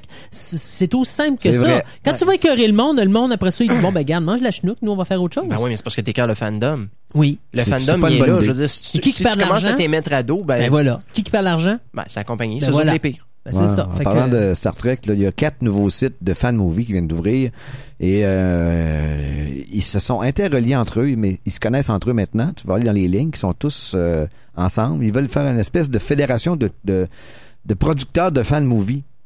C'est une bonne idée parce que ça en vient des, des capables à la fin de l'été. Là. Ah. N'oubliez pas que c'est pas New Voyage euh, va- qui avait euh, avait créé un choc avec son film extraordinaire dans lequel on avait un acteur de la vieille série. Euh, Eugene Roddenberry est impliqué, puis là, le prochain qui s'en vient, on dit, il y a aucune comparaison avec le premier au niveau des moyens puis au niveau des acteurs. Vous allez avoir une surprise, là. Fait qu'on s'en vient qu'un gros fan, euh, gros, gros fan movie. Euh, Exeter Studios, c'est la même chose. Ils ont réussi à se financer par le web. On s'en va avec deux prochains films. Puis ils ont dit encore là, il n'y a aucune comparaison au niveau des, des, des, des moyens. Vous allez avoir une surprise encore là. Je regarde les Donnes Frontières, qui est euh, mon presque euh, le, grand-papa des, des fan movies de Star Trek, qui sont rendus dans leur quatrième saison, cinquième saison plutôt. Euh, le dernier épisode, là, c'est le meilleur qu'ils ont jamais fait de tous les temps, puis ils le disent eux autres mêmes. On n'a jamais réussi à faire quelque chose d'aussi bon. Je vais aller télécharger. Méchante surprise. Écoutez, là, ça me fait penser du DS9 dans la dernière saison. Et t'es rendu, tu es au bout de ta chaise pendant ça dure 30 minutes, puis il n'y a pas une erreur. Il n'y a pas une erreur de montage. Les acteurs sont crédibles, l'histoire est bonne. Un moment donné, tu te dis, coudon, euh, où est-ce qu'on va? Euh, euh, Aidan Frontière, d'après moi, c'est la gang qui a travaillé le plus au niveau des acteurs. Pas des, des, des, des, des décors, pas. C'est un rideau vert, euh, simplement un, un green, un green screen. Là. Et ils ont tellement travaillé leur personnage qu'on est rendu, on est habitué. On est habitué. Vous savez d'ailleurs qu'on a une qui, qui- qui vient carrément de Best of Both Worlds. Le père, tu veux dire un personnage, pas une actrice. Oui, c'est un personnage qui vient de Best of Both Worlds, qui était la Pain of the Ass of, euh, de Riker, là. euh, Ah oui, la elle, petite euh, blonde, là. euh, Elisabeth Denis, Ouais. euh, ouais, comment qu'elle s'appelait c'est ça. Ben, Ben, ce ce personnage-là, Shelby. Shelby, est, est- est là à toutes les émissions. Elle a son propre vaisseau, un vaisseau de combat. Je peux vous dire une chose, qu'elle est exactement pareille comme actrice, comme les faces, les mimiques. Mais il euh, y a une nouvelle série de livres de Star Trek, ben, pas une nouvelle, là, mais c'est pas. New Frontier. C'est New Frontier. Et Eden Shelby Frontier, moi, j'ai l'impression que c'est basé un petit peu là-dessus. C'est une genre d'adaptation de ça. Là. En tout cas, elle, elle est présente, hein. Puis je vais vous dire une affaire. Euh, on a même Wesley Crusher qui est revenu, c'est un nouvel acteur. Puis tabarnak, il y a l'éthique, il y a tout, tout est là. Ça fait que c'est. euh, Quoi, y a-tu encore du monde qui dit Shut Up Wrestling? Ah, il s'est fait. Bon, mais il se fait moins martyriser un peu, là. Euh, Il a pris un espace dans le. Il s'occupe de l'ingénierie, je pense, dans un des vaisseaux, là. Puis. Ils l'ont foutu dans le Histoire réacteur. de fond avec les. ouais, c'est ça. Une histoire de fond avec l'italienne. Hey, Excusez-moi, les gars, mais c'est aussi bon que du Star Trek. Euh, que ce qu'on pouvait voir à la télévision. Moi, j'ai hâte à chaque mois de télécharger ça. C'est toujours gratuit en plus. hein. Mm. Fait que, dernière nouvelle, euh, Stargate Atlantis. Vous savez qu'il y a une nouvelle série qui s'en vient. Ils ont déjà fait des fan movies. déjà. C'est ça, Call It Stargate, euh, qui est un produit anglais, plus ou moins euh, bon, Ouais. mais ils le font. Ouais. Regardez, il faut le donner, ils le font. C'est sûr que c'est, ça, c'est du basique de fan movie, là, des grandes longueurs, puis des, des séquences de caméra fixe, puis euh, des trous, puis des erreurs, mais c'est pas grave. Regardez le fond. Vous savez, on- quand on écoute des fan movies de que ça fait des gens que ça fait des années comme Exxon Frontière, que tu n'as plus de défauts, là. Puis que tu arrives sur Call of Stargate, c'est évident qu'on fiole un peu. Mais il faut se mettre dans la peau. C'est, ces gens-là, ils le font. Ben, c'est ça. Bon, alors ils s'amusent. Alors, on a un qui s'en vient qui s'appelle euh, Call of Stargate Atlantis. Euh, c'est Daniel Jack- Jackson dis- euh, fait la découverte de nouvelles portes des étoiles et un membre de SGC est kidnappé. Après ça, Jack et son équipe euh, s'en vont en, en camping, mais il y a quelque chose qui arrive. Et le lendemain matin, il y en a un qui est disparu. Pendant ce temps, une autre équipe s'en va dans la nouvelle euh, Porte des Étoiles. J'ai vu la bande-annonce. J'ai essayé de me... Je mourais de café pour pas dormir. Puis, regarde, j'ai de la misère avec eux autres. Mais, mais je les aime pareil. Mais ils le font. Je les aime pareil. Parce que c'est ça. Donc, les fan movie, j'en ai encore. Regarde, on n'a plus le temps. Non, ben là, c'est ça. On n'a plus là. le temps de fonce encore. Ouais, ouais, comme d'habitude. Mais la- le mois prochain, je vais vous parler de- des résultats du Oui. concours. Ben oui, effectivement. Hey, envoie-nous donc une petite minute de pub et puis après ça, on va vous revenir avec euh, un petit tirage, euh, une, petite, con- une petite critique sur Spider-Man, rapide. temps, hein? Et puis, euh, qu'est-ce qui va sortir cette semaine au niveau du DVD du cinéma? Alors, on vous revient tout de suite après. 1037 See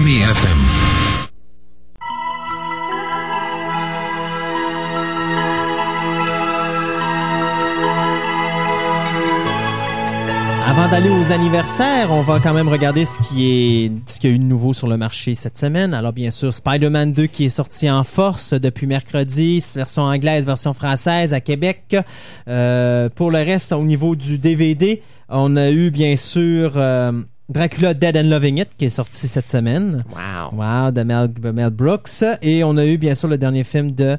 Euh, oh, pourquoi j'oublie toujours son nom? Le réalisateur de Reanimator qui est Stuart, Stuart Gordon, Gordon. Merci. King of the Ends qui est sorti. Et le box set de la première saison de Wonder Woman. Down, down, down, Wonder. Woman! OK.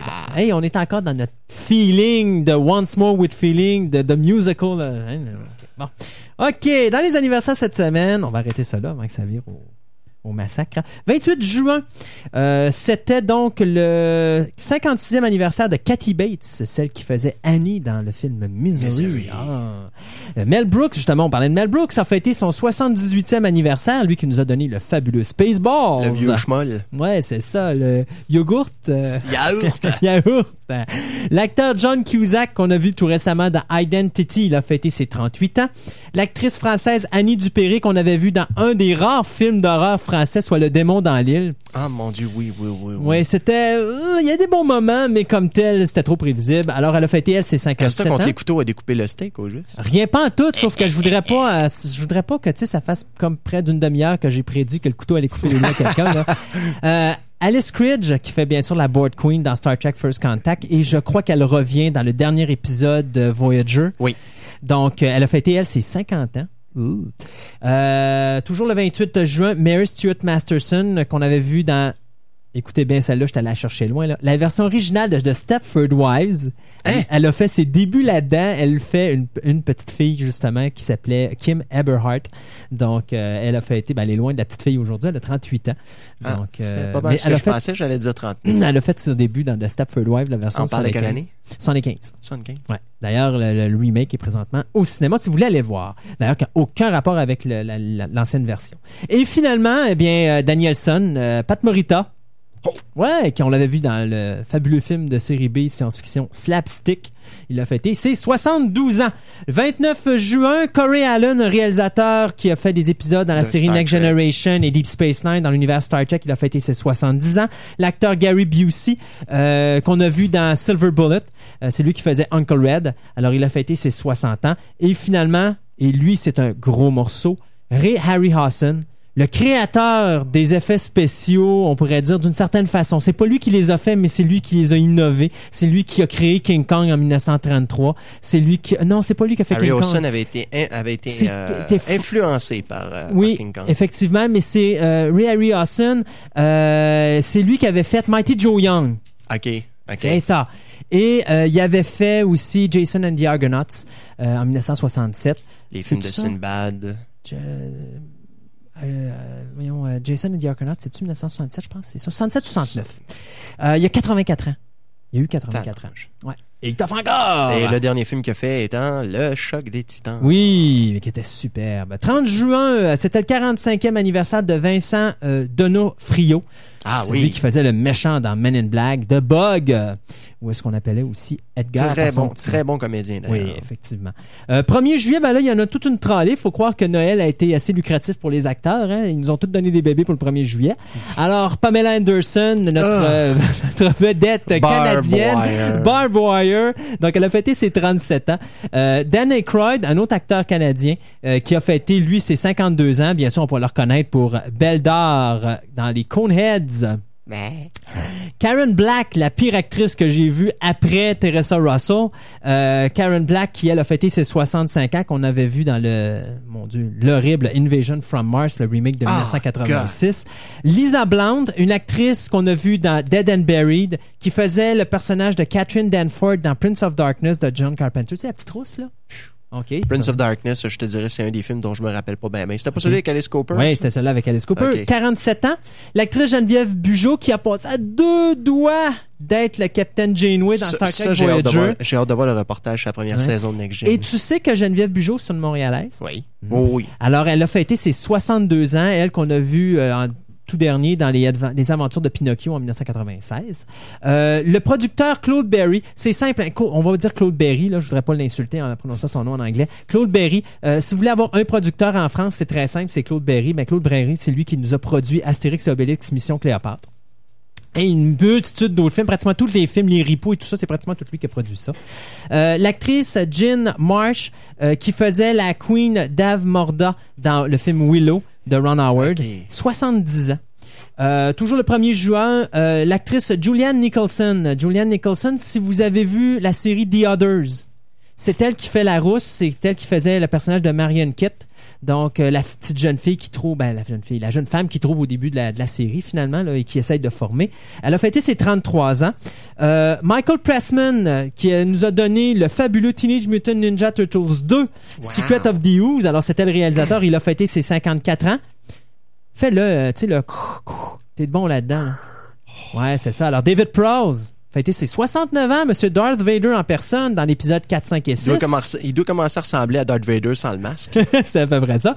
Hilary Tuck, qu'on avait vu dans Honey, I Shrunk the Kids, la télévision, euh, la série télé, qui faisait Amy dans la série télé, elle a fêté ses 20 elle a fêté ses 26 ans. Et Liv Tyler, qui faisait Arwen dans Lord of the Ring, qui est présentement enceinte et qui a un enfant, euh, elle l'a fêté, ben, elle a fêté le 1er juillet, ses 27 ans. Euh, le 2 juillet, c'était le 49e anniversaire de l'acteur Andrew Divoff. Euh, Divoff, c'est ça. Lui qui fait le, le, le djinn dans Wishmaster 1 et 2. Il n'a pas touché aux autres par la suite, mais il a fait le 1 et le 2. Julia Montgomery, qui est la fille de... euh, mon Dieu, comment elle s'appelle euh, dans euh, Bewitched? Oh, ça se peut pas... Elisabeth Montgomery. Merci beaucoup. J'ai oublié Elisabeth. Euh, on l'a vu une fois dans la science-fiction parce qu'elle elle est surtout reconnue pour ses rôles dans Revenge of the... Return, ben, c'est Revenge of the Nerds? Revenge of the Nerds. C'est ça, ouais. Mais euh, nous autres, dans notre cas, euh, ouais, ben oui, c'est elle qui fait la petite blonde dont tombe notre nerd national en amour, là. exact. Alors, euh, ben, elle- on l'a vu une fois en science-fiction, c'était dans le téléfilm Earth Star Voyager. Elle faisait le personnage du docteur Sally Arthur. Euh, toujours le 2 juillet, l'acteur Ron Silver, qu'on avait vu dans le film The Arrival, il a fêté ses 58 ans. Dans le cas de Julia Montgomery, si je l'ai pas dit, elle, elle a fêté ses 44 ans. Euh, le 3 juillet, soit hier, 42e anniversaire de Tom Cruise. Qui, bon, je pense qu'on peut le reconnaître surtout pour son meilleur rôle euh, au cinéma qui était Interview Risky Vampire. Business? Non. Après ça, Justin Dreyfus, qui est le cousin de Richard Dreyfus, qui a joué une fois au cinéma. Ben, il y a eu deux rôles, mais principalement, on peut le reconnaître pour le rôle de Toby euh, dans Close Encounter of the Third Kind. Je sais pas si tu te rappelles la séquence à un moment donné où est-ce que euh, tu- t'as la, la petite fille qui est en arrière puis qui ben pas la petite fille le petit gars qui cogne la la poupée sur la table de ping pong puis à donné euh, Richard Dreyfus a dit Toby you are close to death alors il a fêté ses 35 ans. Euh, Connie Nielsen euh, une actrice qu'on a vue dans Mission to Mars et si je me trompe pas on l'a vu dans Gladiator également elle a fêté ses 39 ans.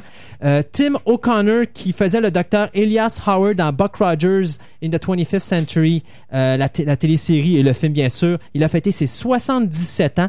Le réalisateur Ken Russell qui nous a donné bien sûr Altered States ou au-delà du réel le film. Il a fêté également ses 77 ans. Et finalement le 3 juillet c'était le 67e anniversaire de David Shire qui euh, est le compositeur de la musique pour des films comme 2010 et Monkey Shine et finalement aujourd'hui deux anniversaires à souligner. Le premier, Gabrielle Beaumont, la- une réalisatrice qui nous a donné beaucoup d'épisodes dans Sequest Star- VSV, Star Trek. Star Trek également, et qui a réalisé le film euh, Be- Beastmaster 3. Et pour finir, elle, elle a fêté ses 62 ans. Et pour finir, le 47e anniversaire de Jeannie Gro- euh, Seagroove, pardon, qui faisait Camilla dans le film de William euh, Friedkin, The Garden. Trop. Alors ça, c'était les anniversaires pour la semaine. Nous, on va continuer avec notre petit segment musical où est-ce qu'on va faire du Independence Day pour fêter la journée d'indépendance américaine. Et après ça, on vous revient avec Martin de la boutique TPM. Vous écoutez Fantastica. Avec Christophe Lassens.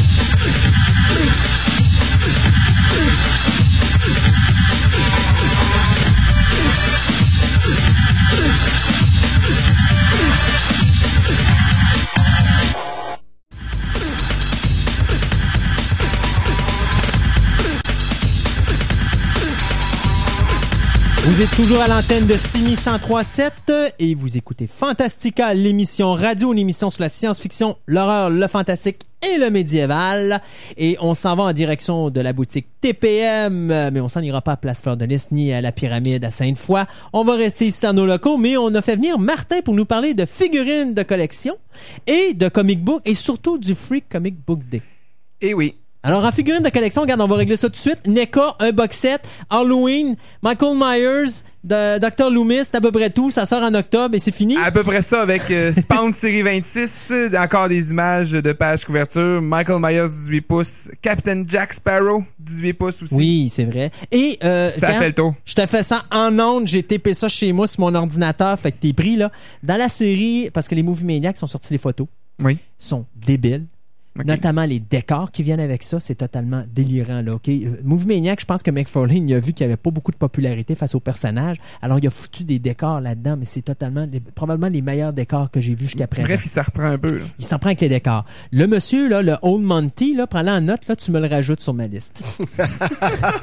Ah, puis j'ai pas traîné de crayon en plus. On va bon, c'est fait. OK. Fait que figurine, c'est passé. Je trouve maintenant, on va s'attarder au comic book. Comic book euh, qui a d'ailleurs euh, est assez prolifique du côté de Marvel ce mois-ci. Fait que Ah. je vais être obligé de passer vite les autres compagnies un Dans peu. 20 minutes. Dark Horse, digne de mention, Conan numéro 1, troisième impression. Wow. Donc euh, c'est de une autre chance encore une fois. C'est toujours aussi à chaque fois qu'il y a une impression, change la page couverture. Mhm. Donc les collectionneurs se ramassent avec trois pages couverture différentes pour la même histoire, mais c'est encore une fois la, la seule occasion que nous on va pouvoir avoir le premier numéro parce que les- c'est Meilleure sold out chose à les deux autres. Meilleure chose à faire, tu pognes la première.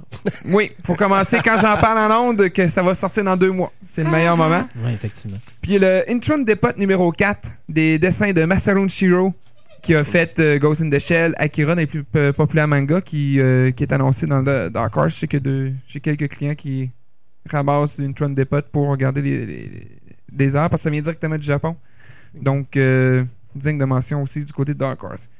Du côté de DC Comics, euh, bon, DC aurait peut-être beaucoup à en parler aussi, mais j'étais obligé de couper un peu dans le temps. Euh, ce que je recommande pour les amateurs de Batman, c'est le Long Halloween Trade Paperback, qui est ressollicité encore une nouvelle fois. Ils l'ont déjà sorti, mais ils le sortent encore une fois. C'est une des meilleures histoires de Batman.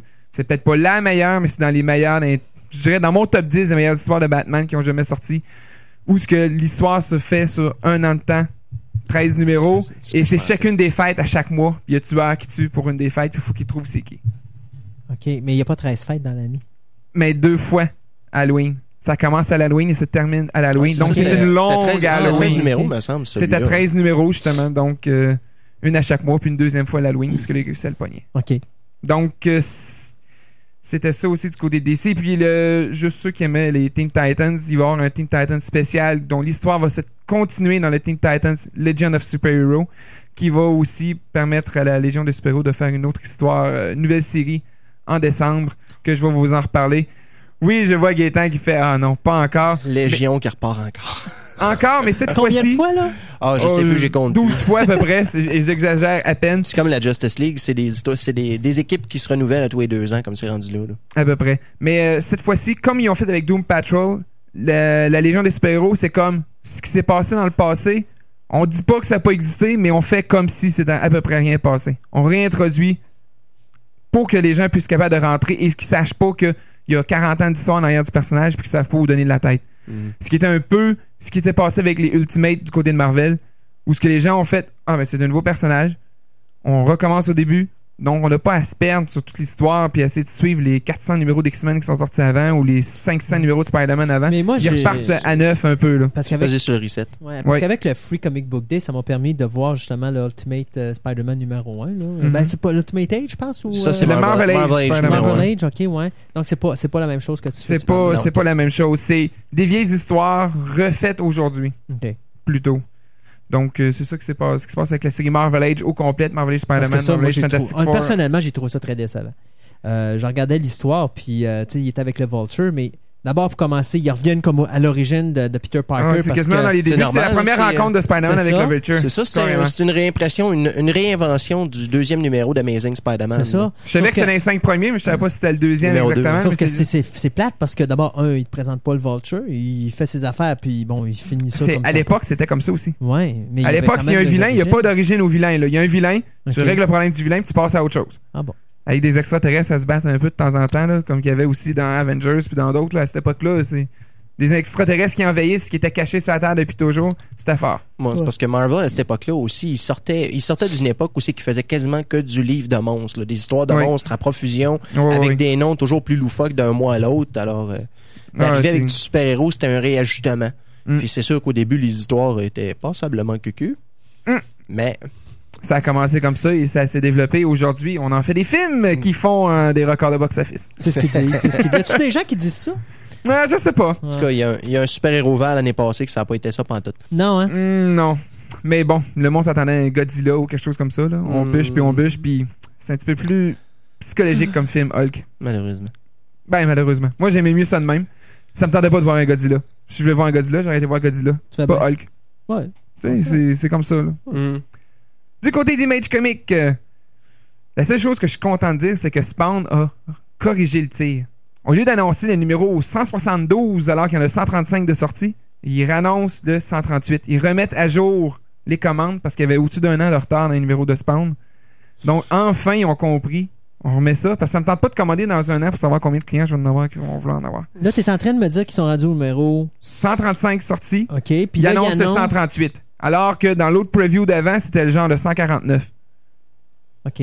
Donc, ils ont cancellé les commandes pour les autres numéros, puis ils remettent les commandes qu'il y était peut-être il y a un an, un an et demi pour le 138. OK. Donc, euh, Donc, la popularité de Spawn, es-tu en, es-tu en perte de vitesse ou. Ah, je pense que c'est la pas- popularité non, de... c'est pas tant que la popularité est en perte de vitesse. C'est juste que la production ne se fait plus mensuellement stable. Elle est au mois et demi, deux mois. Des fois, il en sort un, dans, ça prend un mois avec un numéro qui sort. Des fois, ça prend un peu plus de temps. Donc, à force de traîner de la patte, au lieu d'en faire un numéro bimensuel qui sort aux deux mois, Ils continuent Ils d'annoncer mensuellement. Ils continuent à lancer même mensuellement, puis ils prennent du retard, puis ils prennent du retard, puis ils prennent du retard, puis ça finit plus. Puis là, mais il était rendu un- quasiment 15 mois de retard. alors il- Le syndrome Ultimate, quoi. Oui, mais d'ailleurs, Ultimate, ils ont réglé le problème.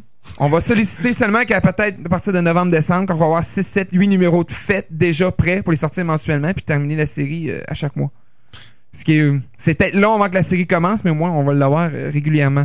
Ce qui est un peu le problème avec Wolverine The End aussi que je trouve, c'est que c'est long avant que les autres numéros sortent. Ça me semble que ça fait longtemps que c'est commencé une mini-série, puis euh, Ouais, mais il est au- je pense qu'il est, à deux- il est aux deux mois, Wolverine, The End. En tout cas, jusqu'à date, il a Oui, il quasiment est temps deux mois, mais il y a quatre numéros de sortie. J'ai toujours l'impression qu'il y a eu des ressollicitations pour quelques numéros au travers. C'est pénible, je perds le fil de l'histoire. Mhm. Faut relire ça à chaque fois, sinon. euh, Bon, en tout cas. Du côté de Marvel, Bon, 17 numéro On un. s'énerve, là. On s'énerve, là. 17. 17 numéro 1, mais c'est pas 17 séries régulières, heureusement, parce qu'on. Je pense qu'il. euh, ouais, on se tirait une balle dans la tête.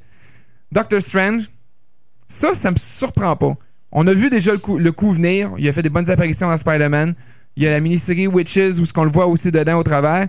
C'était dans les dans la continuité normale, si on peut dire. Le reste, ben là, bon. Mini-série de Black Widow.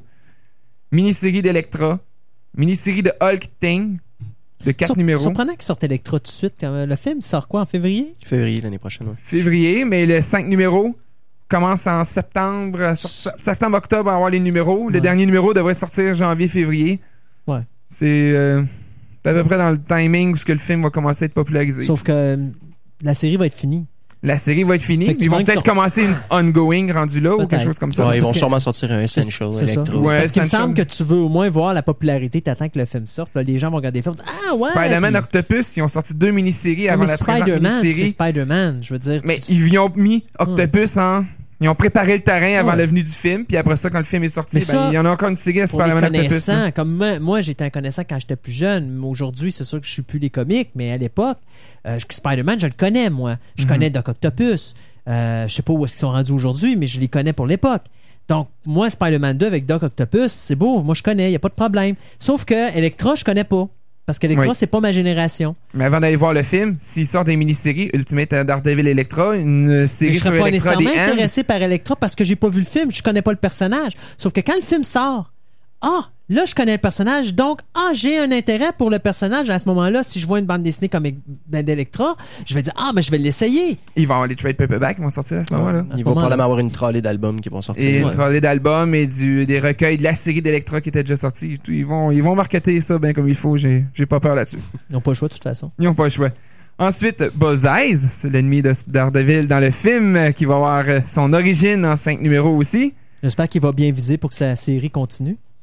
C'est une mini-série de 5. Je sais pas s'ils veulent partir. Une... Des séries sur les vilains, habituellement, euh, ça dure pas très très longtemps. Mais bon. Le, ce qui a fait le plus de peur au monde, et peut-être même aussi à Gaëtan, c'est les Marvel Knights 2099. Ah, God. 5 one-shot. Le retour du 2090. Pour le Ils font pas 5 ça ans de Marvel Knight, ils font 5 numéros one-shot de 2099, mais ça peut annoncer quelque chose de plus. S'ils te- s'ils testent le marché pour du 2099, ça ne surprendrait pas si on reverrait pas une plus série. Rendu là, j'appelle plus ça tester le marché, j'appelle ça têter le marché. Oui, mais les titres Daredevil, Black Panther, Inhumans, Punisher, Mutant 2099. Ouais, ça, pas les, des, euh, pas des- les vieilles, les, les vieux qui avaient Ravage, qu'on je sais pas d'où ça Spider-Man, sort. X-Men 2099. Spider-Man, X-Men 2099, Doom 2099, qui apparemment c'était le, le meilleur de la gang. Fait que 2099, c'est quoi? C'est parce que cette histoire se Ça passe, se passe en 2000. 2099. Donc, c'est dans le futur. C'est dans le futur, à peu près euh, 95 ans dans le Donc, moi, j'espère que c'est comme si c'est Spider-Man euh, 2099. C'est pas J'espère que. Peter Parker Non, non, non, est sorti au moins de C'était des, l'école. nouvelles- c'était des nouvelles générations. C'est Ok, une nouvelle ok. génération qui ont pas toffé puis qui ont mis tout ça dans un même livre, puis le même le même livre de recueil des 5 6 Ah, ça a duré titres 4 dans le même ans. titre, puis ça a pas été euh, L'aventure 2099 a fait de 93 à Je 97. pense que c'est. Spider-Man qui a toffé le plus longtemps avec 41 numéros, quelque chose comme ça. Euh, ensuite, euh, du côté un peu plus euh, mutant, Madrox, The Multiple Man, en une mini-série de 5 numéros, mais je pense que c'est un dessus qui va avoir le plus d'allure parce que Peter David à l'écriture? Peter David à l'écriture et le style de dessin semble un peu plus dark, donc il y a peut-être de quoi avoir parce que Multiple Man, ils se séparent souvent, mais des fois ils oublient de réintégrer certaines personnalités, puis ceux s'en vont, puis ils vivent leur vie, puis ils se développent indifféremment, différemment, donc il- ça se peut qu'ils se rencontrent des fois, puis qu'ils se posent Il qu'est-ce qui se s'ostine passe. en clone, c'est ils de s'ostinent, toute euh, beauté. ouais. Jubilee, Ah, God. plutôt catégorie quasiment Marvel Age, un peu. Mhm. C'est le plus l'impression que ça va me donner. Ensuite, Nightcrawler, qui va peut-être avoir un bon petit potentiel. Potentiel de mini-série seulement, ça. Je sais pas, on va voir avec le film X-Men 2 qui a eu son regain de popularité. Peut-être. Le film est un peu loin par contre, mais bon. Gambit, j'y donne deux ans puis ça va faire comme ses autres, son autre série d'avant. Ça va, euh, Ça va faire, euh, ouais. Du Marvel Age, Hulk, Marvel Age, Spider-Man Team Up. Moins cher, catégorie toute d'âge. Même principe que Marvel Age, Spider-Man qui ont donné au Free Comic Book Day. Ça va être euh, tout simplement des choses euh, pas. du- du- des histoires déjà sorties qui vont refaire tout simplement. Warlock. Faut faire suite à la série de Thanos qui a arrêté. J'ai plus Warlock? l'impression qu'il. On parle du vieux Warlock. là? Warlock qui avait, qui avait Warlock. été publié chez Héritage dans les années 70. Ben oui. il y a- Que il y a eu- j'adorais la comme série à l'époque. Mhm. Mhm. J'avais toute la série jusqu'à ce qu'il meure. là. Moi, ben, il est est mort, revenu deux fois au moins depuis ce temps-là. Il est euh, mort revenu deux fois au moins depuis ce temps-là. OK. Parce que quand il meurt, il rentre dans un cocon, puis il se régénère, puis Ouais, il ressort, là, mais bon... euh, c'est comme ça que le numéro 1 partait. là. ouais, c'est ça. Ouais, exact. Suite, le- euh, suite aux avant- mes aventures des années, euh, 80 voyons, des années 60. là. Mm. Mais euh, c'est ça. Là, c'est rendu, je pense, la troisième, quatrième série, Warlock. Là. Euh, Warlock, Warlock Infinity Mais, euh, Watch, euh, Warlock... euh, Trois, quatre J'aurais séries pu. comme il faut aussi, là. Ça, ça n'aurait plus de compter, tout comme Electra, tout comme une coupe d'autres aussi. là. Alpha Flight. Je me demande juste quand est-ce qu'ils vont... Alpha Flight. Je me demande juste quand est-ce qu'ils vont sortir un Moon Knight encore. C'est à peu près ça qu'ils n'ont pas ramené. C'est Ah, yeah. bon. Je me demande quand est-ce qu'ils vont sortir un, un comic book qui va ben, un comic book qui va s'appeler Marvel. Euh, Ça déjà Il y fait. a eu Marvel, ça a déjà été en Non, non, masse. il y, a eu- il y a eu Marvels par Marvels, un journaliste. ouais, ouais, ouais, ouais, Un journaliste bon, qui regardait justement évoluer les super-héros Ah, de ouais. l'œil d'un journaliste dessiné par Alex Ross. Excellent dessinateur. C'est d'ailleurs une excellente série. Bande dessinée faite en peinture. Oui, toute beauté. fait en Ah, peinture. Ah ouais, c'était beau. Tout comme que Alex Ross aussi qui avait peinturé euh, Kingdom Come. Kingdom Kingdom Come Come. de, de DC, qui d'ailleurs est toujours disponible en trade paperback ou en numéro originaux. Puis C'est Mark Wade qui avait écrit futuristique euh, du côté de DC, donc euh, Superman ben, puis tout ça. C'est euh, non, c'est toute beauté. Je l'ai relu en fin de semaine. J'ai trouvé ça euh, encore excellent encore une fois. Une autre bonne histoire du côté de DC. Ensuite, euh, les autres compagnies indépendantes, ben CrossGen, absolument rien. Hey boy. Ça veut dire que c'est peut-être la clé dans la porte ou quoi que ce soit, je sais pas, mais ça regarde très mal. T'as encore une autre compagnie de comics qui va changer de main, quoi. Et ouais, peut-être si ça ferme pas court.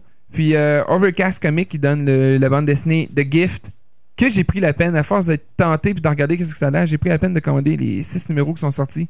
Excellent. Il s'en va du côté d'Image Comics à partir du numéro 8. Donc, euh, ça risque d'être de quoi de très populaire. Ceux qui veulent avoir les numéros, tandis que c'est encore disponible, c'est le temps-là de les commander. Je suis prêt à prendre les commandes et je vais prévoir le coup parce que je sais que ça va, ça va pas. Je connais même pas ce titre-là. Ça, ça vaut la peine de jeter un œil, Gaëtan, je te le dis. Euh, C'est quelqu'un qui. Ta vie est rendue euh, à chier. Il passe, il donne un cadeau.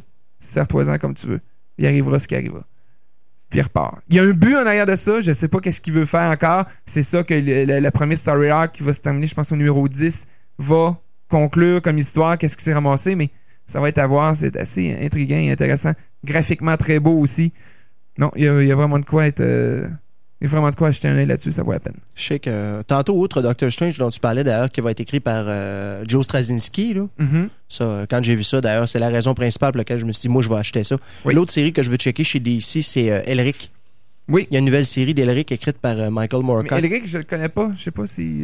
Ben, c'est parce que c'est sûr que jusqu'à date, c'est quasiment uniquement un personnage de, de littérature. Là. Je veux dire, ils ont fait, des, ils ont fait des adaptations en bande dessinée, mais c'est, c'est la première fois que Moorcock écrit de quoi exclusivement pour la bande dessinée. Fait que, moi, quand j'ai vu ça, euh, on, va, on va essayer ça, on va voir qu'est-ce que ça va donner. Euh, c'est que Delric, c'est assez, euh, assez profond et assez violent, alors euh, ça risque d'être drôle à voir. Donc, euh, ça fait le tour. Mon Dieu. J'ai j'ai fait reste- ça vite. Justement, j'ai pas parlé d'Elric. J'ai pas parlé que- des, des, des toons comiques de DC qui s'en vont en bande dessinée. Là, parce mais- qu'il faut comprendre qu'il te reste encore 4 minutes pour nous parler de ton rapport Free Comic Book Day. Il faisait beau dehors. Hein? Ouais, hein? Il fait beau encore dehors aujourd'hui. Ben Hein? oui, hein? Et ça a été. euh, somme Que- toute, la assez- qualité des, des, des, ban- des bandes dessinées qui ont été mises sur le marché, est-ce que c'est pas une des plus décevantes depuis les trois, euh, depuis le début? D'après moi, oui. Oui, je me hein? serais attendu du côté de Marvel à avoir sorti peut-être un Ultimate euh, Fantastic Four. Quant à Mm. ça. Quand elle est lancée dans le batch du Ultimate, ils ont sorti Ultimate Spider-Man, Ultimate X-Men. Pourquoi pas Ultimate Fantastic Four? La série venait de commencer de toute façon. Mm. Elle était pas très avancée. Du côté de DC, euh, la plupart du temps, on dirait que c'est des comics de toon, de dessins animés à la télé qui font en bande dessinée. Je sais qu'une année, c'était Justice League Adventure. Là, c'était Teen Titans Go. Bon, Teen Titans Go a quand même son petit brelan de popularité, mais pas, j'aurais sorti quelque chose d'autre. Ben, tu, tu fais une, réédi- une réédition du Superman, du premier Superman de Jim Lee, ça aurait, euh, ça aurait, ça aurait ou marché, du. Identity Crisis. Mhm. Mais bon, c'était trop des gros titres pour les mettre directement, vu que c'est encore très récent. Identity Crisis numéro 2, il, il est sorti il y a pas longtemps. Le troisième de Jim Lee, Superman, il, il vient de sortir aussi. C'était trop récent. Mais il y aurait eu moyen de sortir quelque chose de, de plus intéressant que ça, là, comme Mm. série. Parce que tu vois, dans l'ensemble, moi, j'ai regardé même. Bon, j'ai regardé le, le, le Spider-Man. Moi, ça fait longtemps que j'ai pas vu du, du- du- du comic book. J'avoue que le dernier que j'ai acheté, c'était euh, Escape from New York. C'était le Snake, Mhm. Snake Plissken Chronicles. Puis je l'ai acheté à Parce cause de l'intérêt. C'était Snake Plissken. Mais il m'a déçu. Mm. Euh, c'était quatre numéros, puis personnellement, j'ai même pas vu d'histoire là-dedans. Je cherche encore à Ouais. essayer de vous comprendre pourquoi ils l'ont fait. Mais je regardais Spider-Man, puis je regarde la qualité des dessins et il me semble que c'est beaucoup moins bon que ce que c'était à l'époque. Ah, Et plus, a Christophe, plus que- de détails. Graphiquement, là, celui-là de Spider-Man avec celui de Arcana Studio, c'est les, plus, les deux plus beaux graphiquement, à mon avis. OK. Alors, euh, le visages, reste, ça euh, n'en tu vois, je donne. regarde les visages puis les choses comme ça. Je trouve que. euh, C'est très, c'est très récent comme style. euh, Oui. Disons qu'on- comme, comme je faisais remarquer, euh, on est loin du style de Jack Kirby, là, auquel nous autres on a été, agrand- on a été habitués Ouais. en grandissant. Ouais. là. les, Ben- les dessinateurs des années 70 sont très dépassés. Là. Si tu regardes un petit peu, puis d'un côté, c'est ce qui me fait rire parce que ça, ça revient un petit peu au style qu'on avait, ça, à notre époque. Ça, c'est. Ah, euh, Savage Dragon, et avec ça, c'est. Savage ouais, c'est du Dragon. Larsen. ça. et t'as Invisible aussi qui revient. Invincible, ouais. Invincible, ouais, qui revient à peu près à ce qu'on a connu. Un nous des autres, à rares notre super-héros de, de Image Comics, là. Moi, je te dirais, dans tout- moi, j'ai- j'ai j'ai deux, euh, j'ai deux comics. là. J'ai euh, Spider-Man, puis j'ai euh, celui de Image, qui lui, finalement, il a fait C'est un... 3-4 numéros qui ont Ben, arrêtez quatre- ce qu'il a fait, il a fait comme un résumé. Je pense qu'il a même fait des dessins parce que je regarde The Curse of Spawn. C'est comme expliquer le personnage de Spawn. Puis il Oui. finit en disant bon ben regarde les tous les, les, les, les, produits de Spawn sont à vendre euh, ta, ta, ta. Mais moi c'est celle où est-ce que euh, c'est First Witchblade. Strike. First Strike où est-ce qu'il bon Ouais, c'est ça, c'est euh, Witchblade. Witchblade, mais t'as Tomb Raider. Tomb Raider et t'as euh, le troisième personnage Strike Force. qui est Strike Force. Mais les trois sont dans First Strike. Fait que c'est quoi? Ils ont-tu réuni les trois personnages Euh, dans le c'est même? Top Cow. C'est quoi? C'est Top Cow. C'est une subdivision de Image. OK. Donc, euh, Top Cow a mis probablement ses trois personnages les plus, po- les plus populaires dans, dans une même subdivision. Il manquait rien que de Darkness. je Ben, pense, c'est ça, qu'on tu vois, le les trois sont là, puis bon. Fait qu'est-ce que c'est pas. Mais ce qu'a fait Image, lui, c'est qu'il a fait un numéro spécial où il a fait. Comme pris plusieurs de ses personnages, puis il a fait. Il y a plusieurs compagnies qui c'est ça qui ont fait aussi. Ouais, parce ça. que Il y a beaucoup de, il y a beaucoup de samplers. C'est ça. Oui. Pour présenter aux gens c'est quoi les personnages. Mais à mon puis- avis, un des, des meilleurs à aller chercher dans ceux du Free Comic Book Day, c'est celui d'Arcana Studio. Pour le, qu'on le voit graphisme. Ant, Ezra et Cade. Cade, qui est tout simplement un personnage qui ne sent aucune douleur, qui ne sent rien physiquement, aucune sensation tactile. Hmm. Ça lui donne un avantage, mais lui il dit c'est une curse. Là. Si je me Hmm. coupe à quelque part, là, je peux vider de mon sang, je m'en rendrai même pas compte. Hmm. Un espèce de Darkman, finalement. Puis il est supposé être. Ouais, ben, je sais pas, j'ai pas connu, j'ai pas vu Darkman. Ouais, mais c'est ça. Darkman, c'est un, un gars qui, qui, qui sentait plus rien non plus. Fait Donc euh, euh, c'est ça. Quelque euh, peu invincible. Et il est supposé être euh, prophétisé pour aller détruire le grand mal ultime. Et, en tout cas, il, il y croit plus ou moins, mais c'est l'histoire de Kate, Ant, une petite fille de quatrième année qui se dit Un jour, je sais que je vais être une grande super-héroïne. Je vais être Ant, je vais être la fourmi. Je vais être euh, celle qui va tout, euh, qui va tout révolutionner, qui va sauver le monde, qui va sauver son père. Est-ce qu'elle a un don de prophétie pour voir l'avenir ou euh, elle est carrément folle rendue en quatrième année? C'est ça Hmm. que la série commence à tourner autour. Là. Elle nous compte, elle, elle compte dans son journal intime toutes ces histoires, mais il arrive à rien présentement. Là. Puis il n'y a rien qui dit que ça va réussir. Elle se fait tabasser à l'école, puis tout. Puis bon, c'est ça. Puis il y a Ezra, la petite, euh, la petite voleuse, de la même époque un peu que Cade, de l'époque un peu plus médiévale, qui essaie de, remplir cette petite mission, puis de, de survivre tant bien que mal dans un monde. euh, même monde Médiéval. médiéval, mais aussi euh, elle semble être vraiment dans le même monde que Cade parce qu'elle parle aussi du même vilain que Cade est supposé être destiné à éliminer. Donc, euh, non, il y a de quoi assez intéressant à aller voir. de Fait que cette année, ça a été un petit peu décevant comme. euh, Mais est-ce que tu as fait des recherches? Est-ce que tu sais où- à l'extérieur, aux États-Unis, tout ça, comment c'est? Comment ça a été? J'ai je- pas eu le temps de regarder ça encore. euh, ça- C'était hier que ça s'est C'est fini. J'ai vaqué à mes occupations après ma journée, puis euh, même un matin, je suis allé faire l'épicerie. J'ai pas eu le temps encore de regarder ça. Mais euh, probablement lundi et mardi, je vais jeter un coup d'œil, voir comment ça a été ailleurs. Parce qu'il faisait beau partout euh, en Amérique du Nord et euh, Ben, c'est important parce que c'est quand même là-dessus que se basent des compagnies pour au moins essayer d'aller chercher la relève. Hey, c'est pour ça qu'il n'y a pas eu tant de monde que ça à Spider-Man 2 en fin de semaine, samedi. Est-ce que le monde allait au Free Comic Book Day, des signatures je pense parce que si pas. je me trompe pas, je sais pas à Québec si ça s'est fait, mais aux États-Unis, je sais que ça se faisait. Euh, le numéro de Spider-Man Oui, était ils donné à l'entrée. Ils l'ont donné aussi euh, Euh, vendredi. Ils Ouais. donnaient vendredi C'est ça. Ben, aux États-Unis, c'était samedi, donc euh, le Free Comic Book Day, euh, il était aussi bon euh, dans les salles de cinéma aux États-Unis Mhm. avec ça. là. Donc, euh, non, je pense pas que ce soit ça qui a empêché les gens d'aller voir, d'aller au cinéma. Peut-être la bonne pas. température, des choses comme ça. Je sais pas. Mais bon. Anyway, je donne une deuxième chance aux gens de venir lundi. Un deuxième Free Comic Book Day! S'ils viennent me Ça, voir c'est lundi. juste à TPM qu'on ça, peut c'est avoir juste à ça. TPM. S'ils viennent voir lundi à Pyramide, je vais être là toute la journée. Donc, si vous voulez ramasser des free comics, puis je vais laisser aussi en vigueur les spéciaux à 50 sous, ces comics sur les trade paperback à 15%. Bon. Je vais laisser une, une deuxième Une chance, deuxième étant donné que la chance. température, je comprends de Profitez-en, profiter de la fin de profitez-en. De semaine. toute façon, je pense à des cadeaux pour nous tantôt. Oui, j'ai des cadeaux pour vous. Bon, ben, euh, on- restez avec nous, là, à la dernière euh, segment d'émission, là, dans les alentours de 4h moins 10. On va reparler de ça. On va peut-être avoir des affaires à faire tirer, là, Mhm. euh, donc, les gens, euh, tenez-vous près de votre téléphone. On reste dans l'esprit du comic You. gratuit à donner. Parfait. Alors, euh, nous, on s'arrête pour un petit bout musical. Merci, Martin. Boutique TPM, il y en a deux à Québec, donc Fleur de Lys. Lys. Et, à Et... Pyramide, parce que je vais être là lundi. Donc, Parfait. ceux qui veulent venir me voir et passer les commandes en preview, c'est. Faut Ah ouais. commander d'avance, sinon vous arrivez puis il y en a peut-être plus. plus sur le rack. là. Même si je prévois le coup d'en commander plus. Fait que c'est beau. Alors, euh, nous, on s'arrête pour un, autre petit bout musical de, tiré de la trame sonore Independence Day et on vous revient tout de suite après. 1037 See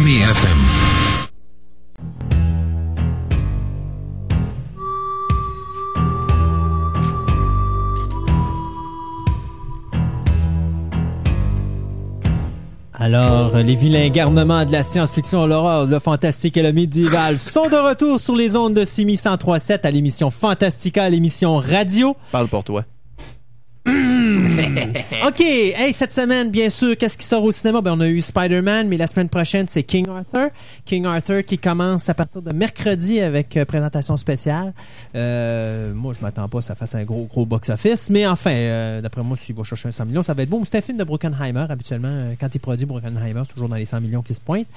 Au niveau du DVD, ben là, il y a pas mal de stock cette semaine. On parle bien sûr de Red Sonja, le fameux film avec Brigitte. Nielsen et Arnold Schwarzenegger qui sort. Le DVD devrait être entre 14,99 et 19,99, là, dépendant des emplacements où vous l'achetez. Euh, même si c'est en dehors de notre stock, euh, ben, de, notre, euh, de notre domaine, ça, je veux le spécifier pareil, parce que The Name of the Rose aussi sort. Ça, c'est un film qui mérite vraiment d'avoir dans, votre collection. C'est Jean-Jacques Hano, si je me trompe pas, qui avait fait ça. Butterfly Effect également qui sort cette semaine. Euh, ça, ben, dans les clubs vidéo, vous allez l'avoir partout. Après ça, qu'est-ce qu'on a d'autre? On a bien sûr le box set de la troisième saison de Star Trek Voyager qui sort cette semaine. The Cat from Outer Space, le film de Walt Disney. Oh, mon Dieu, je me Le rappelle. chat qui vient de l'espace. Le chat qui vient de l'espace, je me rappelle même plus en quelle année ça a été fait. C'est les années 80. mais- 78, me semble. 78, 80. Dans ce ouais. coin-là. OK. Euh, que j'avais bien aimé, moi, à l'époque. C'était bien c'était bien rigolo. Euh, après ça, qu'est-ce qu'on a d'autre? Ben, bien sûr, pour le comic, on a euh, la, la série, le, le volume 1 de Batman, The Ultimate Series. Donc, c'est la saison 1. On a aussi euh, la première saison des Super Friends. Oh, Euh, God. ouais, de la Ligue. Ben, c'est Challenge of the Super Friends ou la League of. Of la League of the Super Heroes, je pense, je me rappelle pas. La League of... Justice Ben, League Justice League of America. Justice League of America, c'est ça. Donc, euh, ça aussi, ça sort cette semaine. Euh, et puis, si je me trompe pas, il y a une, une- on ressort le DVD de Earth vs. The Spider. Je sais pas pourquoi qu'on en refait une nouvelle édition. Il y a Island Monster avec Boris Karloff euh, qui sort avec aussi comme deuxième film Chamber of Fear. of Fear, pardon. Donc ça c'est un deux, euh, un DVD avec deux films dessus. Et, euh, et c'est assez. Ah ben c'est vrai, il faut pas oublier la, deuxième saison de Six Feet Under également qui sort, mais ça c'est plus du drame. Enfin, dans l'ensemble de cette semaine, c'est ce qu'on a, mais il y a quand même beaucoup de stock. Euh, on a un tirage. 670-9001, 670-9001. Qu'est-ce qu'on va gagner? Il y a un Amazing Spider-Man volume 1 et deux Ultimate Spider-Man volume 1 en trade paperback. OK. Donc, euh, c'est les le Amazing Spider-Man volume 1, c'est les numéros 27 à 35 ou quelque chose comme ça de la, la présente série d'Amazing Spider-Man. Puis les sept premiers numéros de Ultimate Spider-Man qu'on fait tirer OK. et qu'on vous donne sont la, la valeur de chacun de ces trades, c'est d'environ une vingtaine de dollars. euh, Je vous laisse, je m'en vais à réception. ouais. Alors, 670-9001, on a déjà quelqu'un, ça va bien. Là, tu les fais pas tirer les trois en même temps. C'est Un chacun. C'est un chacun. Il y a trois gagnants, autrement dit. OK. Donc. Alors, à qui on. euh, euh, Oui, bonjour. Salut, euh, j'appelle pour euh, ton concours. Parfait. Alors, votre nom, c'est? C'est Clément Lacombe. Bonjour, Clément. Vous allez bien? Super. Oui. Alors, euh, ben, Martin, on te laisse avec monsieur. Euh, le choix de Amazing Spider-Man ou Ultimate Spider-Man? Euh, Ultimate. L'Ultimate? Yeah. OK, on va voir ça au Centre Innovation à Pyramide à Sainte-Foy. OK. euh, pas loin du cinéma Le Clap. Donc, vous pourrez venir euh, chercher ça euh, dès demain. Bon, ben c'est parfait. Merci beaucoup. Comment vous trouvez notre émission? Tant qu'à Ah, vous c'est avoir. super. Oui, vous aimez j'ai- ça? J'écoute ça en travaillant. Ah, ben bon, c'est bien ça, c'est bien. Continuez ça, ces, ces affaires-là. Là, je sais que les employeurs, ils aiment bien ça, nous écouter. bon, bon, OK comme ça. Merci. Oh, attendez, Merci. gardez la ligne, s'il vous plaît. Le contrat va prendre vos coordonnées. Pas de problème. Merci beaucoup. Bye. OK, alors, euh, en passant, ben, euh, oui, euh, en passant, ben, on va, en attendant qu'il y ait d'autres personnes qui appellent, on va parler de Spider-Man 2. Puisque toi et Gontran, euh, vous avez été voir Spider-Man 2. En urgence, oui. En urgence, oui. Mercredi soir, ou mardi soir, minuit, ou mercredi matin. Mercredi matin, minuit une. Minuit. Très précisément. Et- Ça, ils n'ont pas le choix. Il faut que ce soit dans la, la journée du mercredi. C'est- La journée du mardi n'est pas incluse dans le prix. oui, c'est ça. Et euh, donc, comment c'était?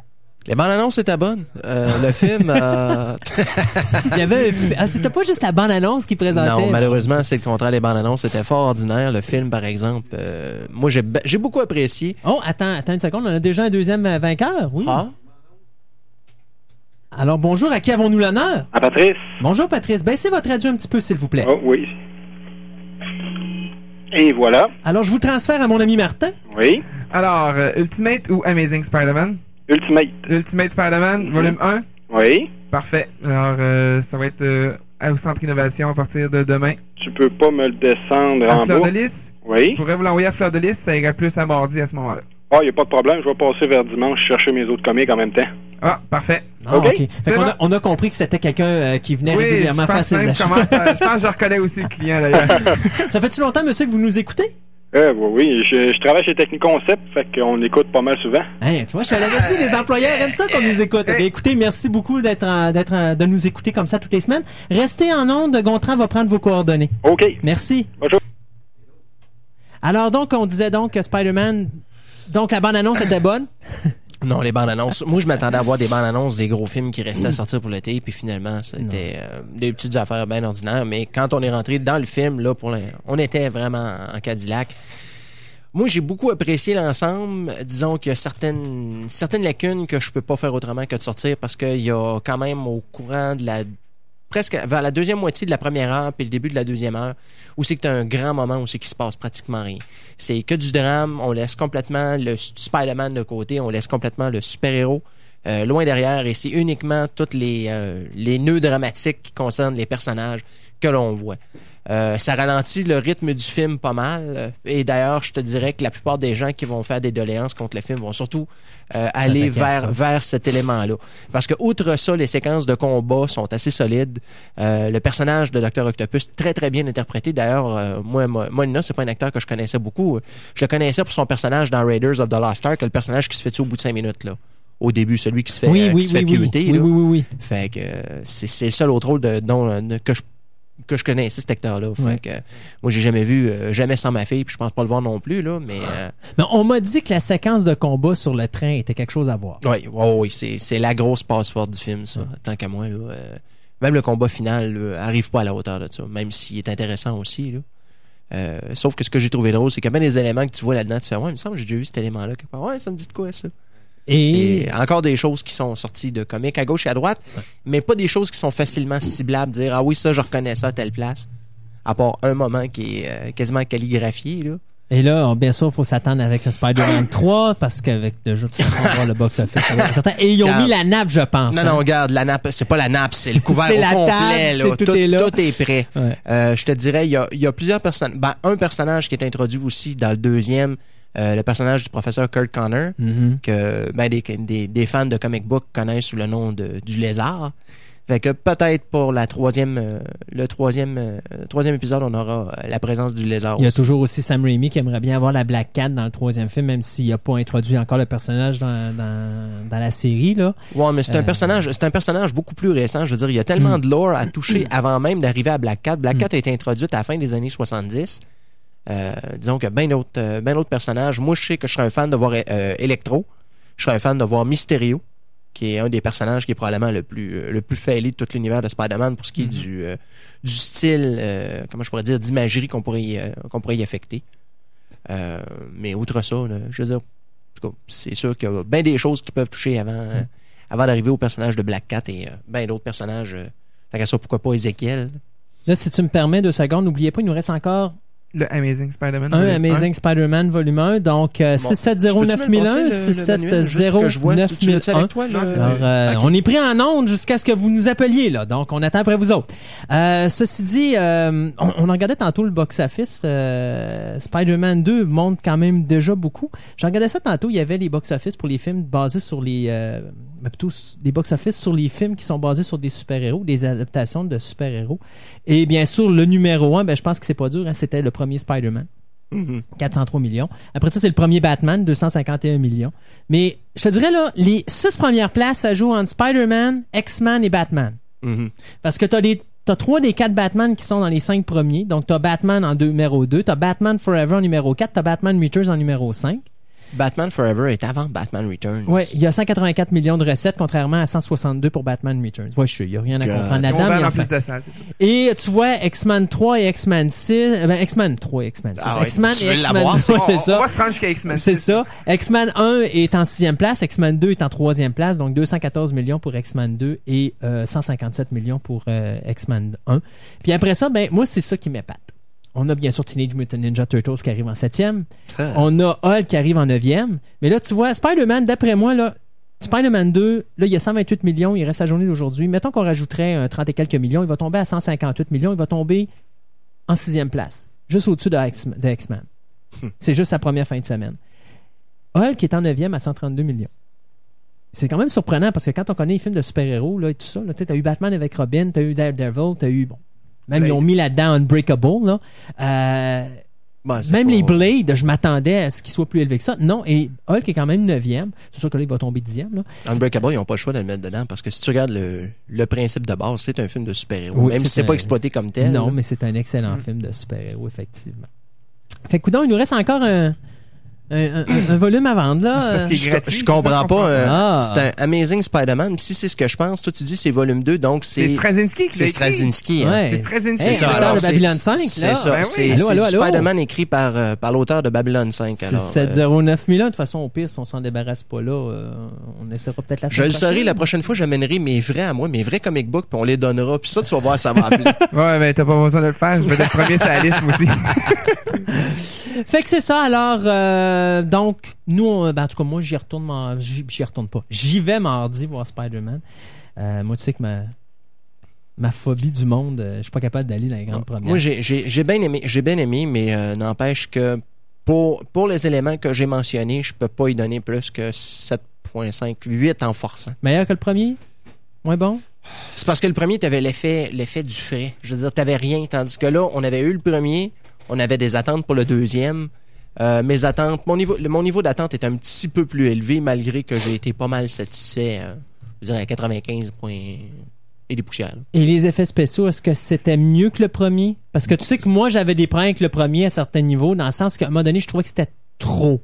Tu sais, comme genre, tu voyais vraiment, oui, ok, il, il- il suit le mouvement comme dans le comic book, il est plié comme dans le comic book, mais c'est parce qu'à un moment donné, c'est garde, là. Ouais, Ok, c'est parce que c'est pas du c'était le, comic book, le rendu était pas, était pas aussi bon que dans le deuxième. Dans le deuxième, le rendu est très bien fait. Les caméras suivent les angles, les angles de plongée de Spider-Man et pas de façon aussi étourdissante que je trouvais dans, Dans, le premier, ouais. C'est- C'était mieux réalisé de ce côté-là. Les, euh, les Et t'allais dire, mon ami Gontran? Ah, ben moi, j'ai bien aimé ça. Ouais.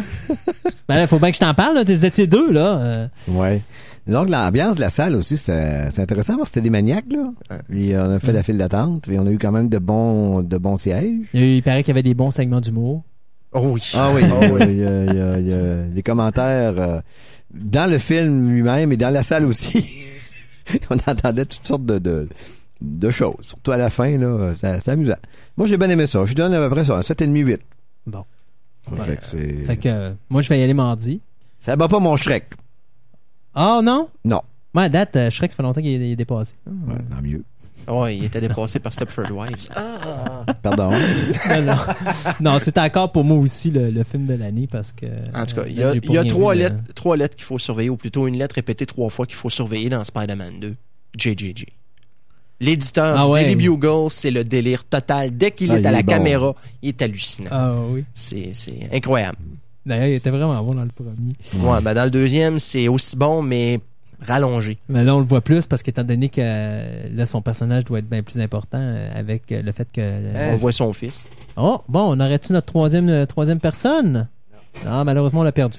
Ouais, c'est pas grave, on l'aura pour la prochaine fois. Ouais, ce sera pour la prochaine fois, c'est tout. Et euh, ben nous, on va arrêter parce qu'il est 4h15, on a déjà dépassé de 15 Hein, minutes. déjà? Ben oui, ça va Ouais, vite le temps quand on s'amuse en ondes comme ça, à parler de science-fiction fantastique médiévale, c'est toujours comme ça. On s'amuse, on s'amuse, on s'amuse et le temps passe. tu sais, quand on vous fera un marathon, 24 heures en ligne. Yeah, j'ai Hey, rien contre. Euh, Je vais hey, pas en parler en long et en large. c'est ça. Je vous annonce tout de suite ça pendant le 17 et 10, ben, le 17 et 18. Donc le 18 juillet, on sera pas en ondes parce que moi je m'en vais à Fantasia. Et puis je donne congé à tout le monde. Yeah! Alors euh, ça va être votre petite vacances d'été cette journée-là, le 18 de juillet. Alors euh, dans deux semaines, euh, on sera pas là, mais vous inquiétez pas, on va être de retour tout de suite après. Et euh, en attendant, eh bien, on a qu'une chose à vous faire, c'est bon Spider-Man pour ceux qui vont aller le voir. Et puis bonne semaine et on se dit à la semaine prochaine. Euh, si Spidey le veut. Fantastica.